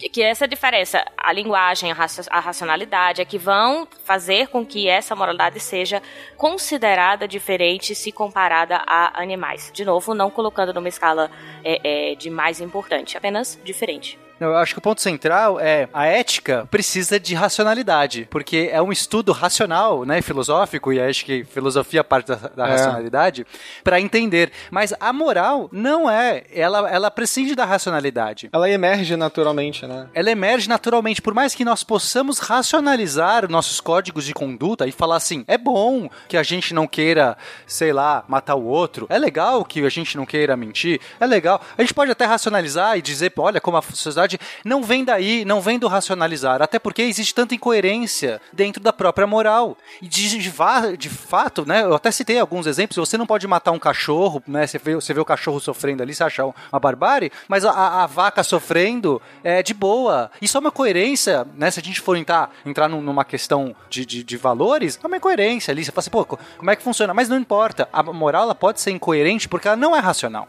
nem nos humanos, nem nos animais. O fato da gente poder racionalizar isso, poder defender isso com argumentos e, de, e falar o que for, ainda assim não precisa, né? A gente pode ser trazer essa moral ela anterior.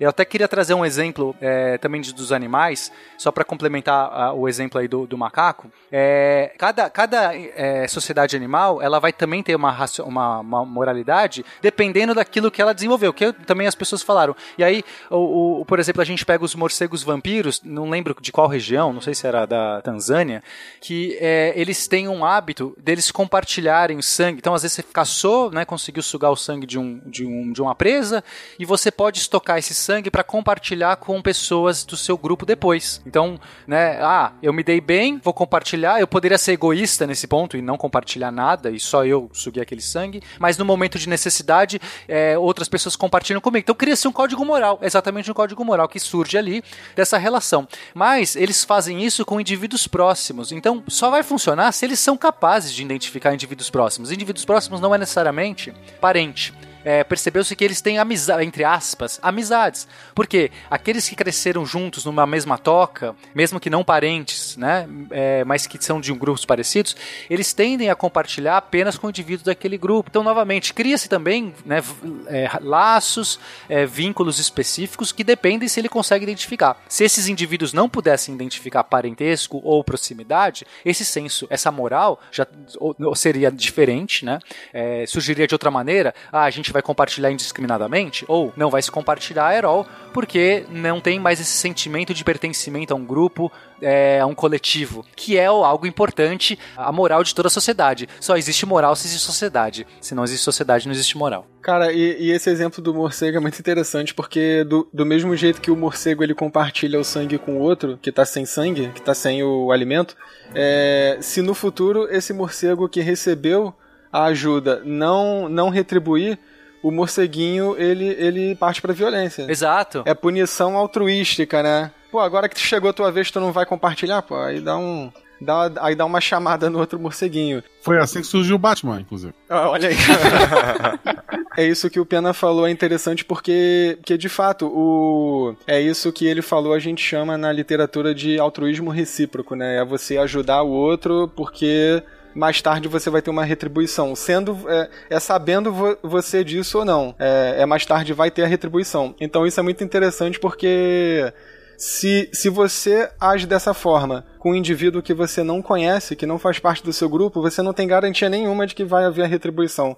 Então é por isso que o altruísmo recíproco ele pode surgir entre indivíduos que não são parentes é, geneticamente, mas ele, su, é, mas ele pode surgir entre indivíduos que vivem juntos, embora não sejam parentes. Porque o que, o que garante a reciprocidade é você estar tá convivendo com aquele indivíduo para garantir que ele vai dar a retribuição dele. Não, e Felipe, só para complementar, se os morcegos soubessem escrever, garanto que eles teriam a primeira lei escrita o seguinte: compartilharás o sangue colhido com outro, e se recusar a fazer isso, será punido. Certeza, é. Pronto, Exatamente. Pronto. E aí, o que o Pena tava falando, tipo, para a gente criar os códigos, no caso do ser humano, é necessária a racionalidade, mas não quer dizer que seja racional. Né? A gente tem a linguagem, por isso a gente consegue transformar de uma maneira diferente, né? A gente consegue escrever, a gente consegue é, pronunciar, é, é, julgar e falar e olhar, enfim.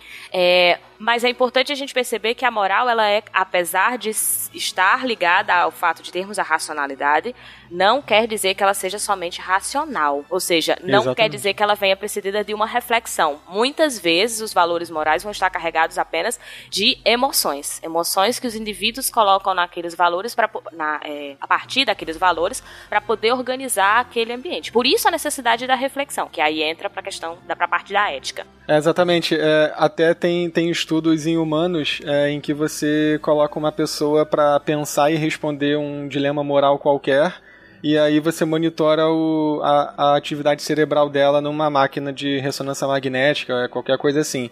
E aí esses estudos mostram que quando ela está pensando o que fazer racionalmente diante de um dilema moral, as áreas responsáveis pelas emoções se ativam no cérebro delas. Ou seja, mesmo quando a gente está pensando racionalmente sobre um determinado dilema moral, a gente também está usando as nossas emoções, as nossas intuições. Então é, é mesmo o raciocínio que a gente acha que é racionalmente puro, não é tão puro assim, é em termos de não ter nenhuma emoção. Ele não é frio e calculista, literalmente. Dá um exemplo aí pra galera de, de dilema moral, Felipe. Dilema moral tem aquele dilema clássico do, do trem. Do é... trem, trem. Eu adoro ah, falar é... ele sala de aula. Diz.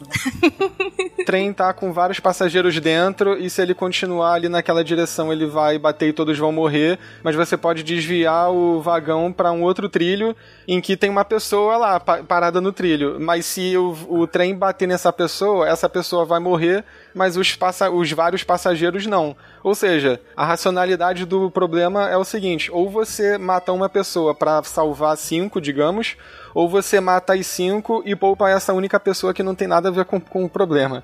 É, é basicamente isso. Tá ótimo. É pra que eu vou explicar mais, né? Pra que tornar mais complexo?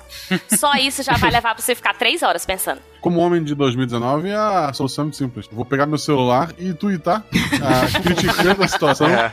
E dizendo que ninguém faz nada pelos trens. Faz uma enquete no Twitter e pergunta o que, que as pessoas fariam.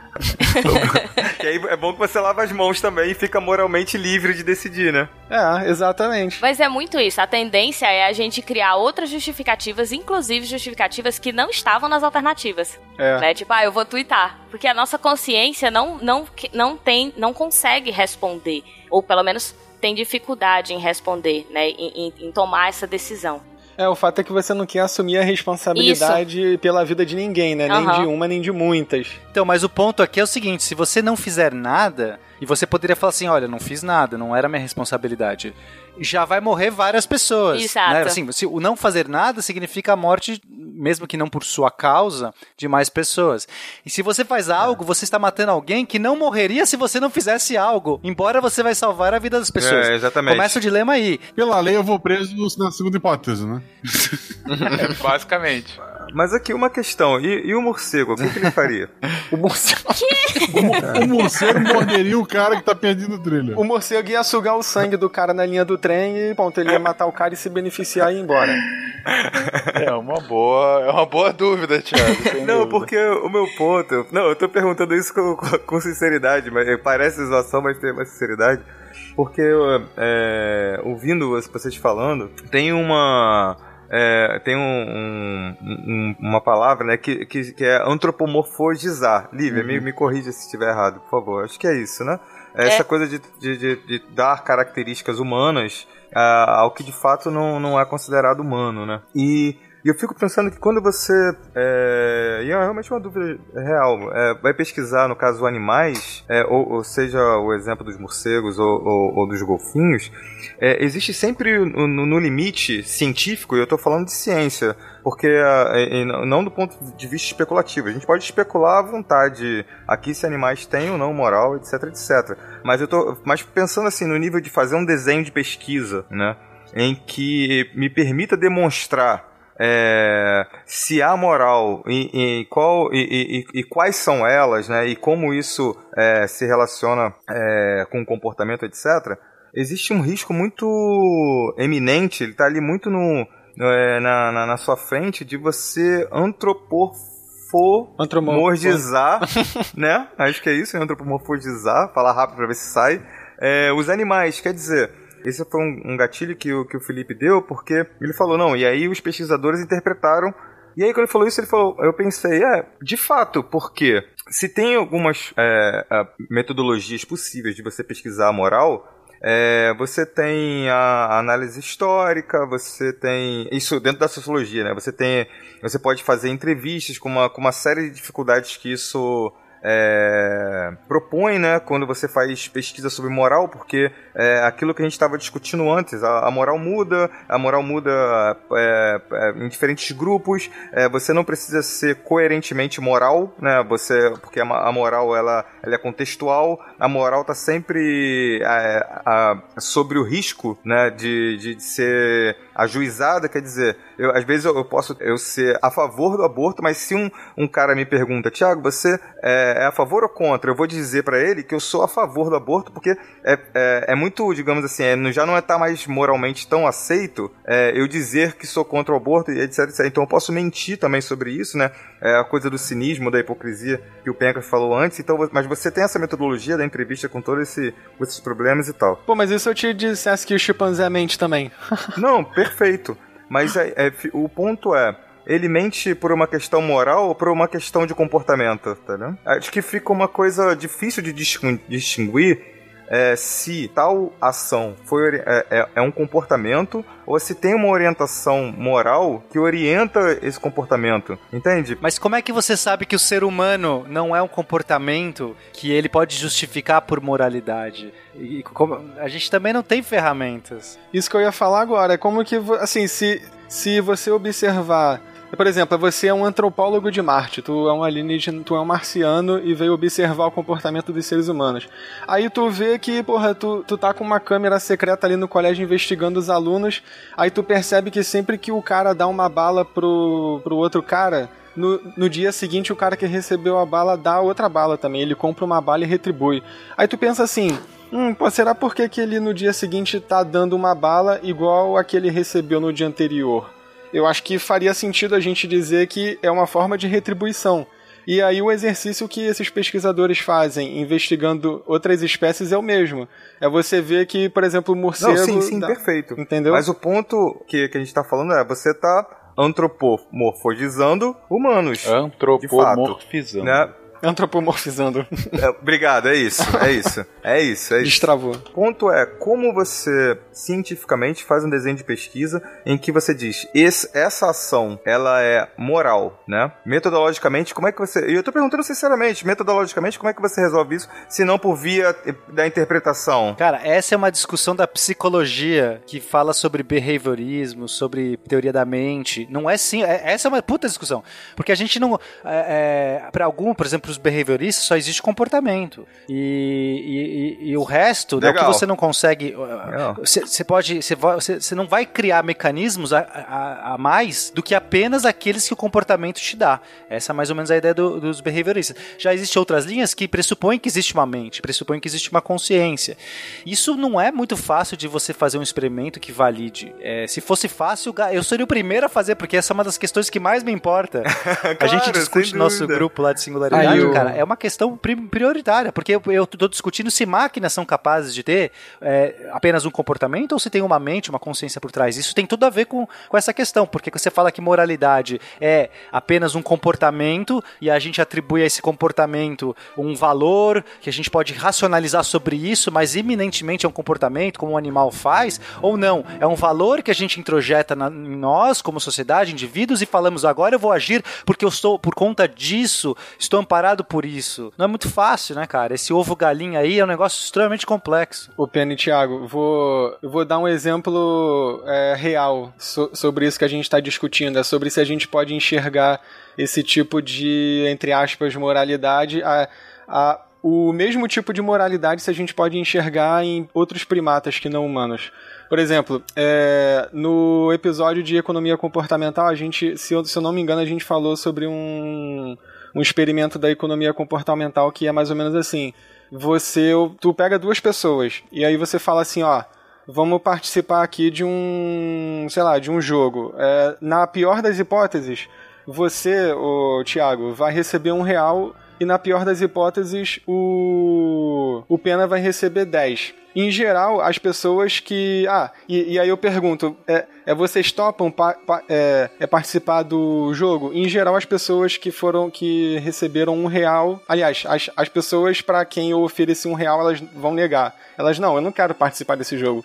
Porque elas acham que é muito injusto elas estarem recebendo muito menos que a outra pessoa. Por mais que seja matematicamente muito melhor você receber um real do que zero reais. Mas enfim, as pessoas não aceitam. A mesma coisa acontece com macacos. E aí, como que fazem isso? Imagina o seguinte, a gente tem duas gaiolas com é, em que cada uma delas tem um macaquinho rezos. E aí para um macaco você oferece pepino, ele come, ele comeu na boa. Aí pro outro macaco na outra gaiola tu oferece uva, aí ele, ele comeu também, normal. Só que quando você coloca eles para se observarem, é, o, o, o macaco que recebe pepino, ele, se ele vê que o outro macaco recebeu uva, ele não come pepino. Ele se recusa a comer o pepino. Por quê? Os rezos, os, os rezos gostam muito mais de uva do que de pepino. Quem não gosta? Não, ele não, ele não apenas não come, como ele atira o pepino na cara do cara que deu o pepino pra ele. Se você insistir, ele joga na tua cara. Tem um vídeo. Ouvintes, a- a- vejam esse vídeo, vai estar no link aí. É muito, é muito É legal. Você vê sensacional. o macaco, ele joga o pepino, depois ele pega as mãos, põe na barra e fica Ele fica batendo assim, do puto, tipo. realmente. Ele, ele "É fica errado puto, ele isso, fica putaço. É injusto. Ele pra- você pode pôr legenda assim embaixo. Isso é injusto. Cara, é muito legal. É um, senti um, sen- um, um sentido de justiça mesmo, né? Exatamente, é um senso de justiça, porque e assim, é um senso de justiça meio irracional ainda, porque tu, tu pensa assim, o, o exemplo do ser humano, cara, pô, dane-se que tu vai receber um real e o outro cara 10. Tu, tu vai receber um real, era pra tu não estar recebendo nada. A mesma coisa é o Rezos. Cara, o, o, o macaco vai receber um pepino, ele podia estar sem comer nada, mas ele vai receber um pepino. Mas ele não aceita receber um negócio que tem menos valor do que o outro macaco, ele fica bolado com isso.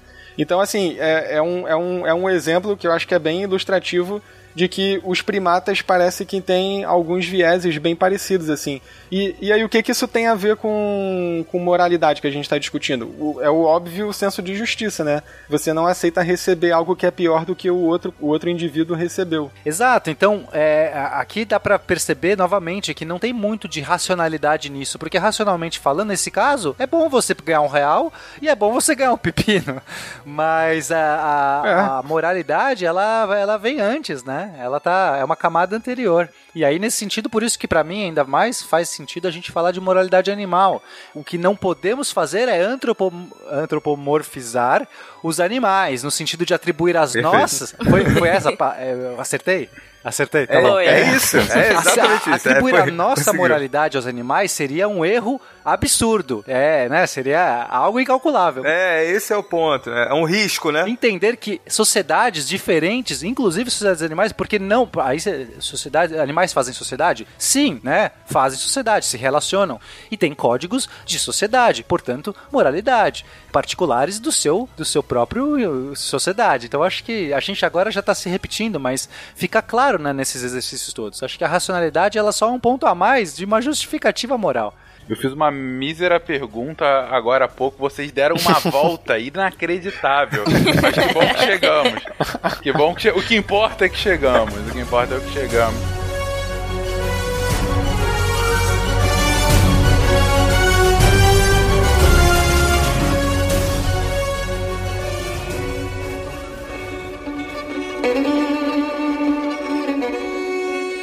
Ainda com relação. Desculpa que eu pessoalmente gosto do maquiavelismo dos dilemas morais. E ainda com relação a esse, a gente fez um dilema dos mais simples, que é a questão do trem, né? Talvez o mais conhecido, tem várias variações, né? Uh, mas tem um que eu acho que é muito significativo e eu acho que conversa bem, inclusive, com essa questão de racionalidade versus instinto, né? Uh, e também conversa muito sobre a relativização da moralidade. Então, por exemplo, eu vou pegar aqui.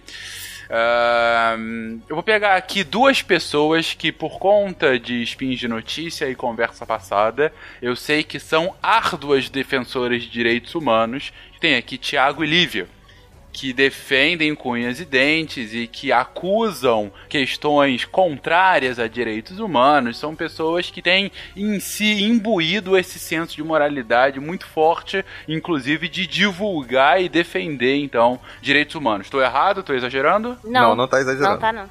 Agora amarra os dois no trilho do trem. e pede pro morcego decidir, cara. Obrigado, Gacha. Não, ainda não. Mas então, Tiago e Lívia, eles estão juntos e de repente, eles no mesmo lugar, eles é, estão trabalhando como policiais e eles acabam de capturar uma, um acusado de terrorismo. E esse acusado de terrorismo diz que em cinco minutos uma bomba vai explodir, matando pelo menos mil pessoas. E ele não fala mais nada. E vocês sabem que ele sabe onde está essa bomba. Vocês sabem disso. Você sabe, ele, ele diz, enfim. Minha pergunta para vocês é: uh, vocês vão junto com esse seu senso intrínseco de direitos humanos e tentam fazer o cara falar de acordo com, enfim, o que a lei permite fazer? Ou invocam Jack Bauer e nessa hora se usam dos piores artifícios de tortura para fazer com que ele fale, indo contra o que vocês têm por mais caro que é esse senso de direitos humanos, mas salvando a vida de pelo menos mil pessoas. É nessa hora que a gente começa a observar se de fato os valores foram incutidos fortemente em nós. Ou seja, é nessa hora que a gente tem o nosso emocional, porque aí você não está falando mais racionalmente, é um, um indivíduo ali tendo que responder a uma determinada ação. A decisão, se fosse para agir ou não, eu já não posso falar porque não sou policial.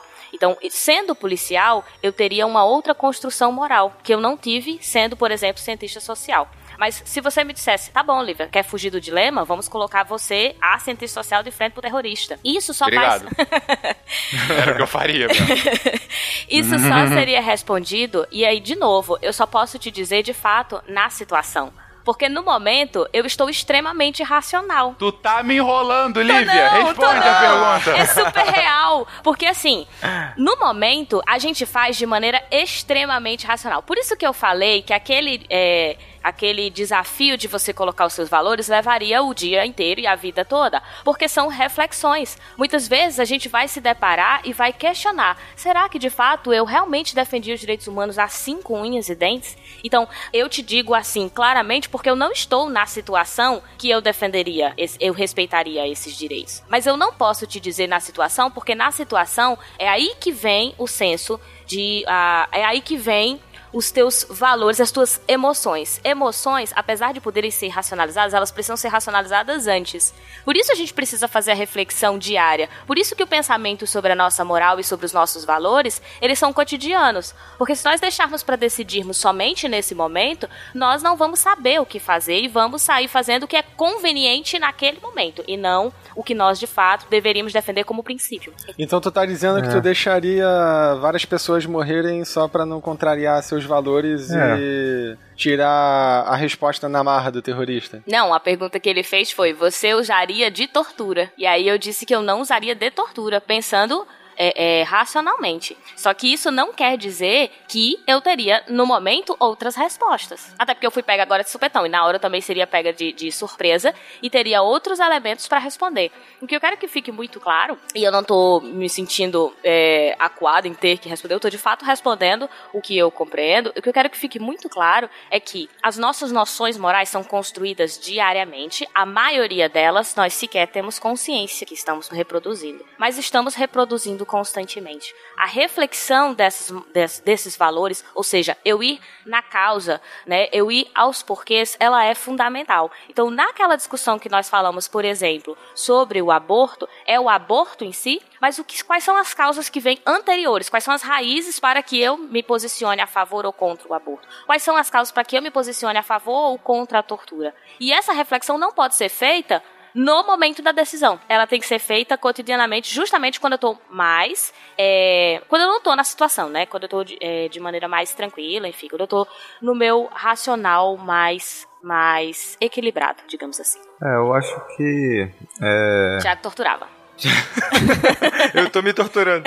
Não, eu me tô me torturando nesse momento pensando, mas é, me baseando no, no que a gente discutiu hoje do, do é, aqui pra vocês eu diria pra vocês que não, de forma alguma, é, eu torturaria, porque acho que em- muito próximo com o que a Lívia falou, é um, é um dilema que de fato não, não está ocorrendo, mas fazendo esse exercício de que sim, de fato ele está ocorrendo, é, eu diria, não, não, é, não torturaria de, de, de maneira alguma, de forma alguma. Até porque a gente pode mentir aqui, né? É bem mais simples. Sobre isso, né? Eu posso mentir com relação. e falar assim, não, é, é, o, é, é um- é um valor. Os direitos humanos são um, um, um conjunto de valores que de fato.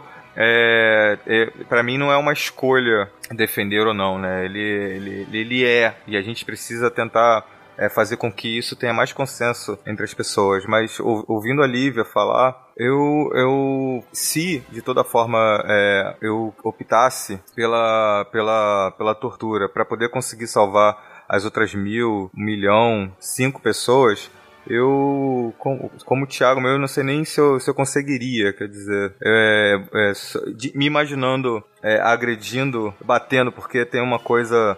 Eu lembro uma vez que no, no- assistindo o UFC, que teve um, um maluco deu um chute na têmpora do cara que fez um barulho. Aquilo Ai. bateu muito fundo no meu coração. Porque eu, eu tinha, eu tinha esquecido que existia o som do osso com osso. E eu pensei o osso do fêmur batendo na, no osso do, do crânio, sabe? Aquilo me. E, e talvez é, eu possa dizer pra vocês que, mesmo que se naquele no, momento do dilema moral eu decidisse por sim é, para salvar um milhão, mil, cinco pessoas, eu não, eu não, eu não, não posso dar certeza pra vocês de que eu conseguiria ser efetivo fazendo isso. Doeu mais no lutador aquela situação, querido. Por mais que não tenha sentido em casa, o, o lutador ele sentiu mais. É, com certeza. Com certeza. Isso que o Tiago estava falando, né, de ah, refletindo, refletindo de fato, a gente tem que ir construindo e fortalecendo, né? Quando a gente pensa direito humano, ele é um valor e aí a gente precisa também ir construindo e fortalecendo isso diariamente na gente, né? Não é uma coisa da noite pro dia. Eu respondi inclusive dessa forma porque de fato eu sou questionada constantemente com relação a isso. É, o exemplo é só um pouco diferente, mas sempre tem alguém quando eu tô falando sobre esse assunto, principalmente em sala de aula, sempre há, mas comumente é na tentativa de, de deslegitimar o que eu tô falando. Mas a ideia é: ah, mas e se você tivesse na situação, você faria diferente? E se a minha resposta for: não, eu respeitaria os direitos humanos, as pessoas vão dizer: duvido. E se eu disser: ah, eu desrespeitaria, as pessoas vão dizer: tá vendo? Então, a questão não é essa, né? A questão é, nós precisamos construir e avaliar esses valores que nós estamos construindo. Não é um problema você mudar a moralidade. Não estou falando dos direitos humanos, estou falando da moralidade de uma maneira geral.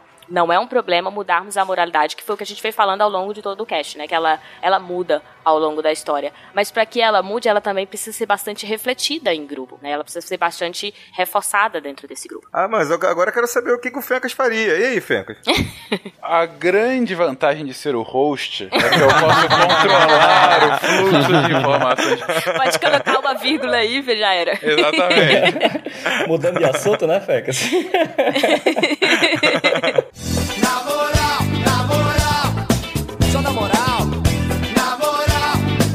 Queria dar um exemplo que meio que engloba toda essa discussão e é relacionada a carros autônomos. E a gente tinha isso na pauta de carros autônomos, a gente não chegou a detalhar muito, mas é, a mesma discussão do trem, de você desviar, frear ou passar por cima de alguém, existe a discussão na, na programação dos carros autônomos hoje em dia, que é aquela questão do tipo, tem um pedestre passando na rua, você vai bater no pedestre ou você vai bater o carro? Tipo, ferindo Caramba, o... É verdade. Ferindo o, o motorista. Então, se tem cinco pessoas dentro do carro e tem um pedestre, qual você prefere? As cinco pessoas do carro ou o pedestre? Qual a probabilidade de o pedestre morrer em vez das cinco pessoas dentro do carro? Então, todas essas discussões elas estão sendo discutidas agora, nesse momento, com a relação dos carros autônomos. E, e é puramente moral e ética sendo discutida ao pé da letra. E foi feita uma pesquisa, e um estudo foi realmente divulgado no, no, na revista Science em 2016, que foi pesquisado em vários países do mundo o, exatamente essa pergunta. A opção A, B ou C, vamos dizer assim. Tipo, você fere o pedestre, você fere o, o cara do carro, ou você fere, fere uma senhorinha que está dentro do carro ou fora. Tipo, esse tipo de discussão. E foi visto que, dependendo do país onde a pesquisa foi feita, o resultado foi totalmente diferente. Então, tipo, podia inverter. O resultado na Noruega foi totalmente o oposto do resultado que seria na, na Índia ou no Brasil. Então, você vê que a moralidade, voltando àquela velha discussão de temporal e localidade, faz muita diferença ainda hoje. E é uma discussão totalmente atual e que realmente acontece isso. E tem outra discussão que é tipo assim: primeira pergunta foi: você prefere que um carro bata na parede ou que ele bata em um pedestre? Caso tenha que chegar nessa situação. 76% responderam que preferia que o carro batesse na parede, em vez de bater no pedestre.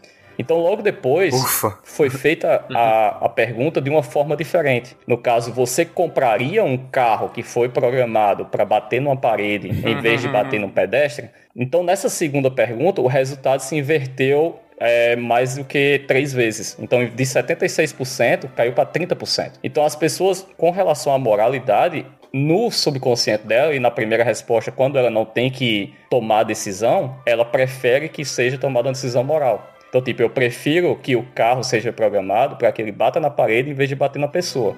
Porém, no momento que eu tenho que tomar a decisão se eu compraria aquele carro ou não, o meu pessoal, o meu individualismo fala mais forte e eu falo que eu não queria comprar esse carro. Então, isso é uma discussão muito grande e é um dos pontos principais nessa discussão sobre o carro autônomo, como que ele deve ser programado. E é onde estão entrando as leis, e quem faz a lei são as pessoas que ditam ou fazem moral, ou que têm uma moral naquela região, naquela sociedade.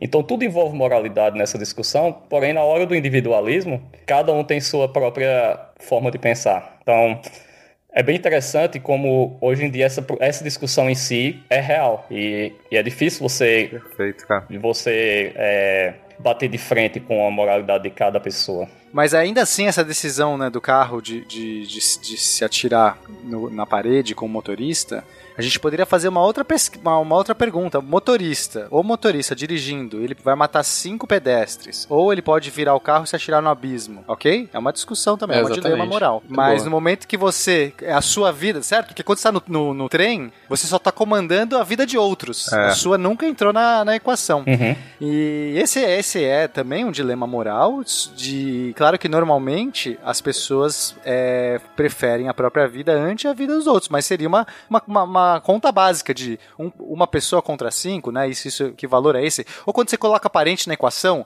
ok, um desses caras é seu parente, é um parente Caramba. seu contra cinco desconhecidos. Já vai mudar totalmente hein, a resposta. Exato. É, também, também muda do tipo de parente, né? Se é um irmão ou um cunhado. Com certeza. Com certeza. Esses dilemas morais, eles, a graça é justamente essa, porque é no momento que a moral falha. A gente tem vários códigos morais, só que tem muitos pontos que eles se conectam e eles se sobrepõem e eles, e eles não, não se respondem mutuamente, né? Então, não é, matar, não pode matar, não pode roubar, não pode não sei o que, mas às vezes você precisa matar para impedir um- alguma coisa de acontecer, né? É exatamente isso. Então, no caso do primeiro dilema que o Fencas passou, a gente chama de dilema de maquiavélico. Seria os fins justificam os meios. Então, é, matar um único inocente, um único inocente, um bebê, vai, vamos colocar um bebê inocente para salvar o mundo inteiro contra uma doença que mataria todos. Isso vale a pena? Os fins, né? No caso, é, salvar todo mundo é, justifica é, uma barbárie que seria absurda de ponto de vista moral? E aí, quanto que pesa nisso? Salvar quantas pessoas para quantos inocentes? E as- acho que essas respostas não, não tem, né? A Lívia saiu muito bem, eu achei, inclusive. Ela enrolou pra caramba Mas pra é, mas eu, eu, sou, eu sou do time Lívia, porque assim, é muito cômodo eu aqui dar uma resposta. É como, é, pô, eu posso falar o que eu quiser. É. Agora, tem aquela série lá que, é, do The Good Place, que eu acho que tem um episódio que eles fazem exatamente esse negócio do trolley, do, do trem, né? Do, no caso é bondinho. Mas a- a- é muito bom, porque eles estão no. Primeiro eles estão no ponto de vista só filosófico. Imaginem um trem, você tá não sei o quê. Aí o cara fala assim: não, então vamos fazer isso agora. Ele, o quê? E ele já tá no trem, agora. Decide. 3, 2, 1. E é esse é o ponto, cara. A gente é outra pessoa, a gente é outro indivíduo nessa situação. Eu acho que é Com muito certeza. fácil a gente a, a falar qualquer coisa. E aí, na hora, a gente vai para uma outra, um outro, uma outra região do, do, do nosso, do nosso agir, a gente se redescobre nesses momentos de crise. Né? Assim como a gente pode fazer coisas absurdas e, e até pôr nossa vida em risco para salvar um indivíduo, a gente pode fazer o contrário também, fazer coisas extremamente egoístas em, em momentos que você fala, nossa, eu nunca faria isso. Eu acho que não tem muito como. Já que o Pena entrou no time da, da Lívia, eu tô aqui para defender o meu host. Eu, eu queria dizer que o desafio proposto pelo Fencas, ele é muito mais acessível, porque quando cria um desafio com trens, o pessoal em Minas, ele se confunde, o Fencas não tinha ambiguidade, e ele já se cria destacado. Muito obrigado, Gajo.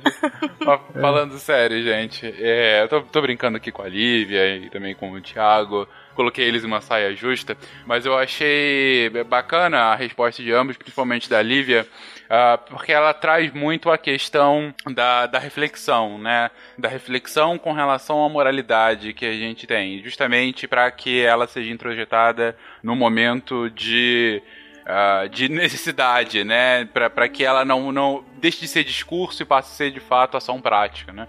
É, brinquei com os dois com relação a isso, que tipo de brincadeira horrorosa, né? Mas brinquei com os dois com relação a isso, porque eu sei o quão tranquilo eles são com a convicção dos dois. Ah, então sei que não não estaria, não é algo que, que faria mal para eles esse tipo de, de pergunta e gosto muito desse tipo de resposta que acaba sendo muito embasada e que apenas reforça realmente o tipo de crença que a pessoa tem.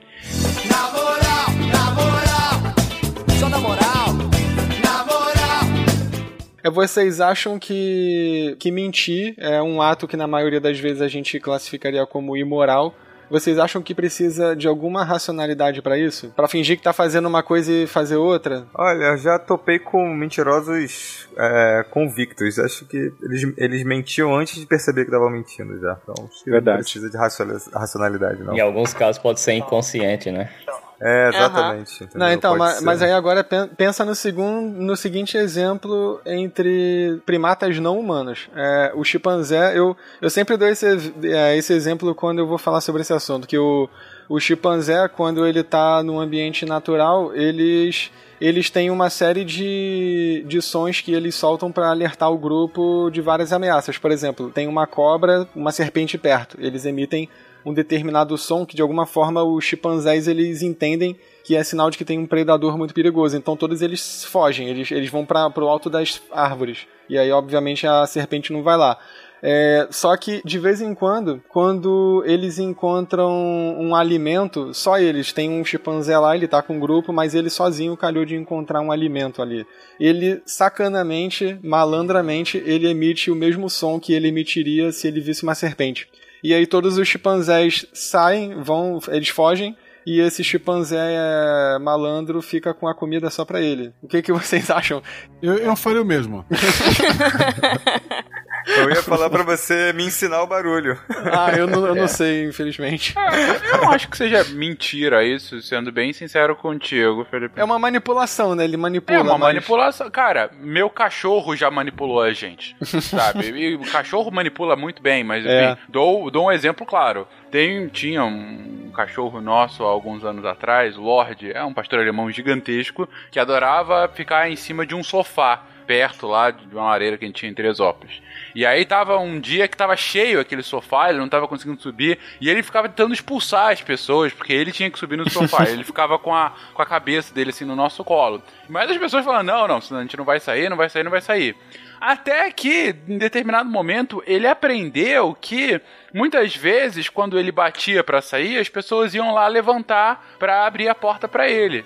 E aí, naquele dia, ele foi, bateu na porta com a patinha, alguém do sofá levantou, ele foi correndo e sentou no sofá dela. Ela não- ele não queria sentar. Ele realmente manipulou a gente pra conseguir o que ele queria. Ele mentiu? Não, ele não mentiu, mas ele, ele provavelmente aprendeu co- como que a gente reagia em determinados momentos e ele juntou uma coisa com a outra e É, conseguiu exatamente. manipular com o que ele queria e conseguiu ficar no sofá. A gente não teve como tirar ele depois, depois de uma, um lance tão brilhante como esse, entendeu?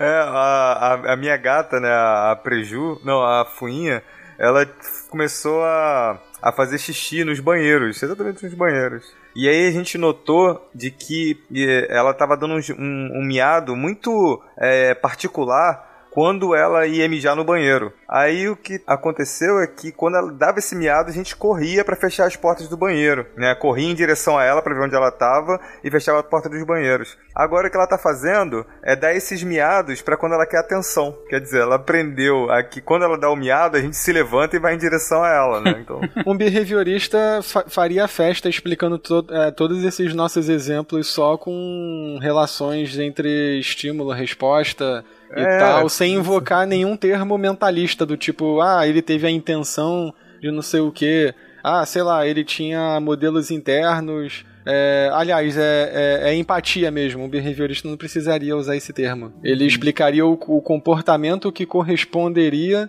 ao que a gente chama de empatia.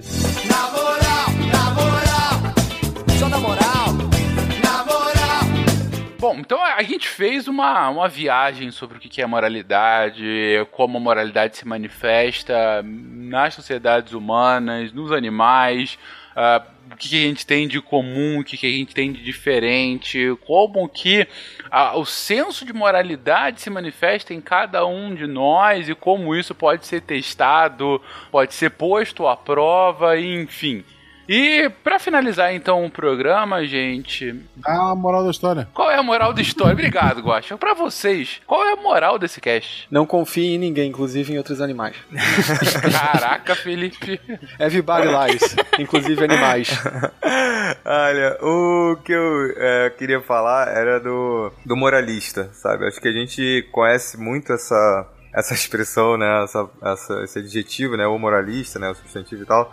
O, o- uma coisa que de pensar do, do moralista não é o cara que ele conserva a moral ou que tem muita moral. É, mas é aquele cara que acredita que a moral dele é a moral correta, justa, bela, Ou seja, o moralista é aquele que caga a regra. é aquele que caga a regra. E o, e o pior, é que não coloca muito os seus valores à prova. Eu acho que isso é uma coisa que era, que era interessante, que é, o, os dilemas morais ele, eles colocam pra gente, né? Você tem uma, uma, uma série de valores que eles podem ser muito arraigados para você, mas na ordem do discurso, né? E se colocar nessas, nessas situações limites faz com que, de fato, você, ao menos em princípio, você, é, como exercício mental, você consiga se colocar na, na posição de outras pessoas.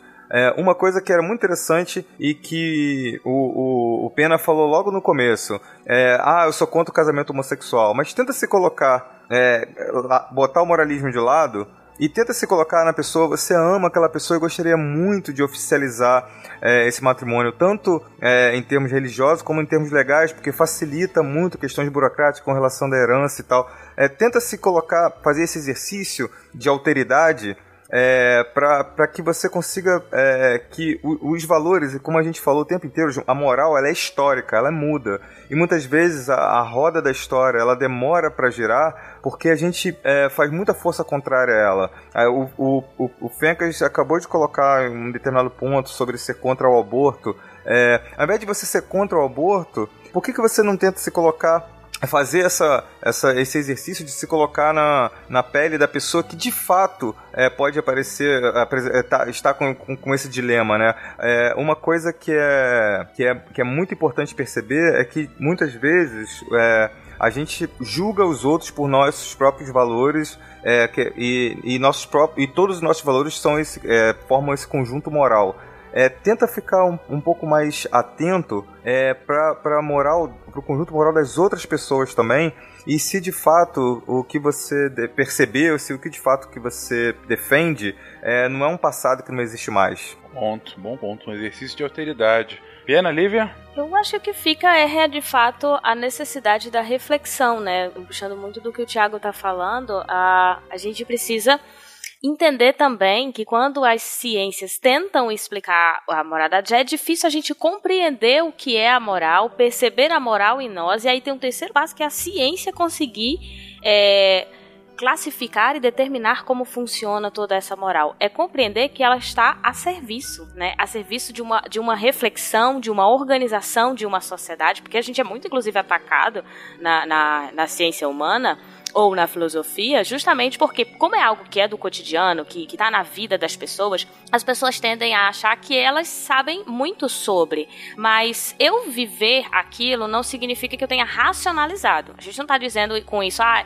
então tá dizendo que as pessoas não sabem, Lívia. Não, eu não tô dizendo que você não sabe. Você vive a moral, nós vivemos a moral. Mas ela precisa ser também repensada, ela precisa ser organizada, ela precisa ser racionalizada para que a gente consiga compreender as causas e para que a gente consiga é, é, fazer fazer o que o Tiago estava falando antes. Né? Esse exercício de alteridade, ele precisa também que a gente busque a, as causas. Por que eu estou defendendo isso de fato? Se eu sou uma pessoa que, em princípio, defendo o respeito ao outro, então quando você fala, por exemplo, de relacionamentos é, homoafetivos, você tem que entender que se antes você achava que era errado, mas o teu princípio é o de respeito ao outro, você está desrespeitando o outro. Então, a tua moralidade pode mudar, mas se você tem muita consciência também do qual é o teu real princípio, não é um problema a moral mudar, desde que ela respeite e organize esse espaço de maneira é, onde as pessoas sejam respeitadas. Até complementando um pouco o que a Lívia fala, eu me considero um questionador. Acho que é, é, essa é a minha função no mundo, assim.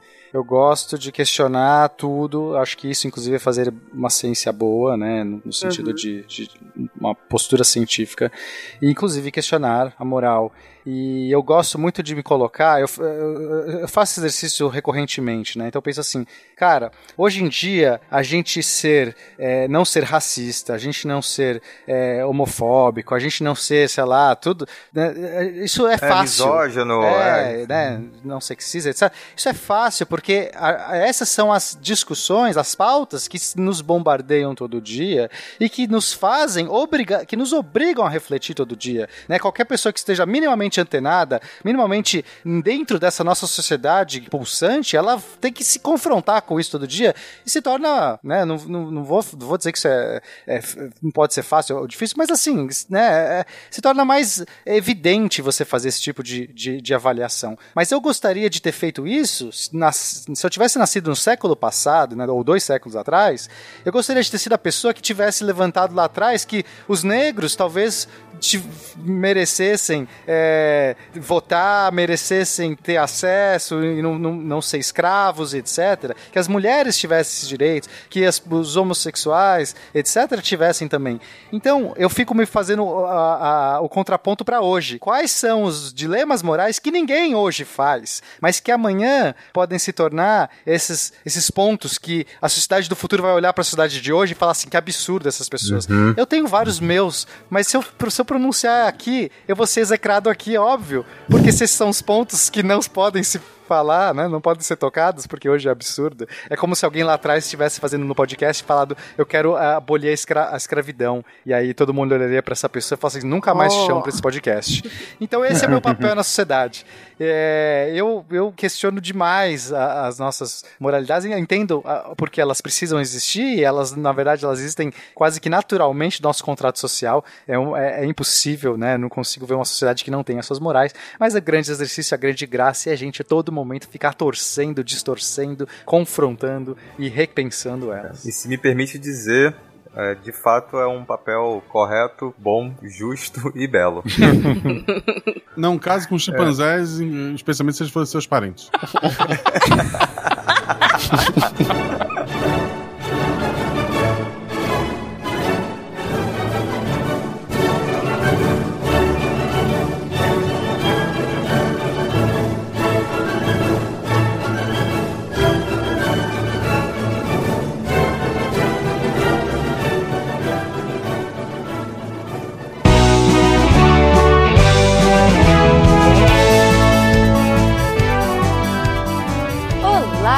pessoas, eu sou a Jujuba e eu vim aqui depois desse episódio incrível para trazer a moral da história desse podcast.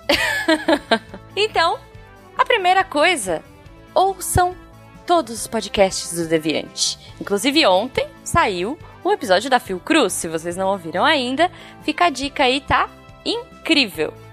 Então, ouçam os podcasts do Deviante, tem muita coisa, tem de todos os temas. Cara, você não precisa nem sair da, da Deviant Tower. Sério. Tem muita coisa mesmo, tá assustador. Mas que bom, né? Se você quiser ajudar a nossa Deviant Tower continuar crescendo e prosperando, você pode ser o nosso patrono a partir de um real no PicPay, no Patreon e no Padrim. Você pode nos ajudar e aumentar a produção ou pelo menos manter a produção atual é, servidor, ECAD, tem muita coisa aí. A gente investe muito tempo, muito amor, muito carinho, mas também precisa de um pouquinho de dinheiro, né, gente? E a última coisa, se você quiser compartilhar a sua moral da história, se você quiser comentar com a gente aqui entre lá no post do Deviante nesse episódio e comenta com um GIF, com uma frase motivacional, com alguma coisa bonita. e claro, se você quiser mandar uma coisa mais fala que eu discuto pra gente, contato arroba Se você quiser ficar chique ciência, você pode entrar lá na Mitou Camisetas e comprar camisetas, casacos, canecas, capinhas de celular, enfim, tudo com uh, as artes muito bonitinhas do SciCast, certo? E aí é isso, gente. A moral da história é essa. Se você fizer tudo isso que eu falei, você vai tornar a ciência mais divertida. eu tô falando com essa voz meio idiota pra parecer é, livro infantil, tá? Não sei se convenceu. Enfim, é isso. Desculpa encher o saco de vocês. Um ótimo final de semana e até semana que vem. Jujuba, espera um pouco, Jujuba. Eu tenho um recadinho aqui pra dar também. Olha só, semana que vem vai ocorrer a quarta edição do Pint of Science. Esse grande evento, esse evento lindo que acontece todo ano em várias cidades, está aumentando o número de cidades, agora são 85 cidades no Brasil, que leva o que? Saber científico aos bares, às cervejarias, a essa vida boêmia, e nesse momento que nós precisamos tanto levar, comunicar a ciência para o público, tirar ela dessa torre de marfim e levar de acesso a todos, porque vivemos tempos tumultuosos, tempos turbulentos. Então, gente, você que gosta, que é amante da ciência, você quer saber um pouquinho mais, ter um conhecimento, contato com o saber científico de uma maneira divertida, vá, conheça a programação do Pint of Science.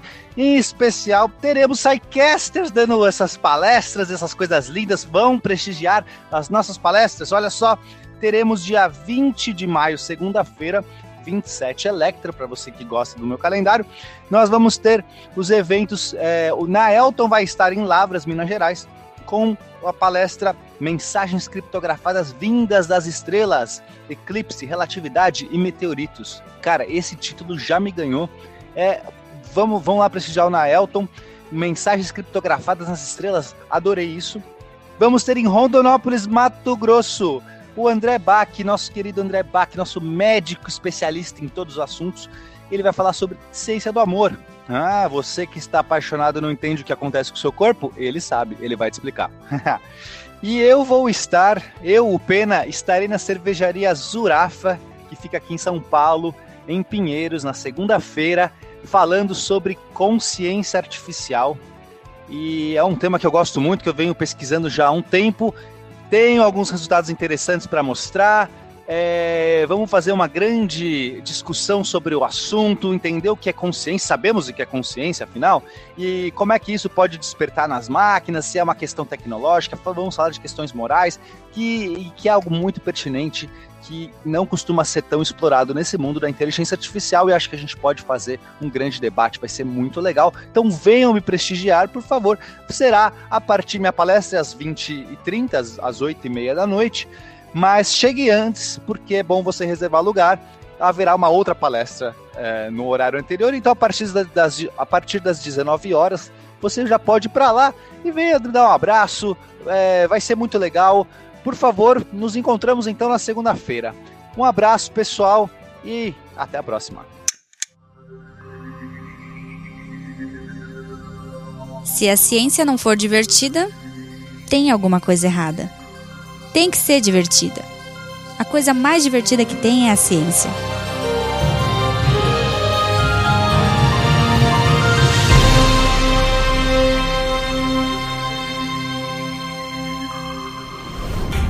Este programa foi editado por Tapcast. Edições e produções de podcast.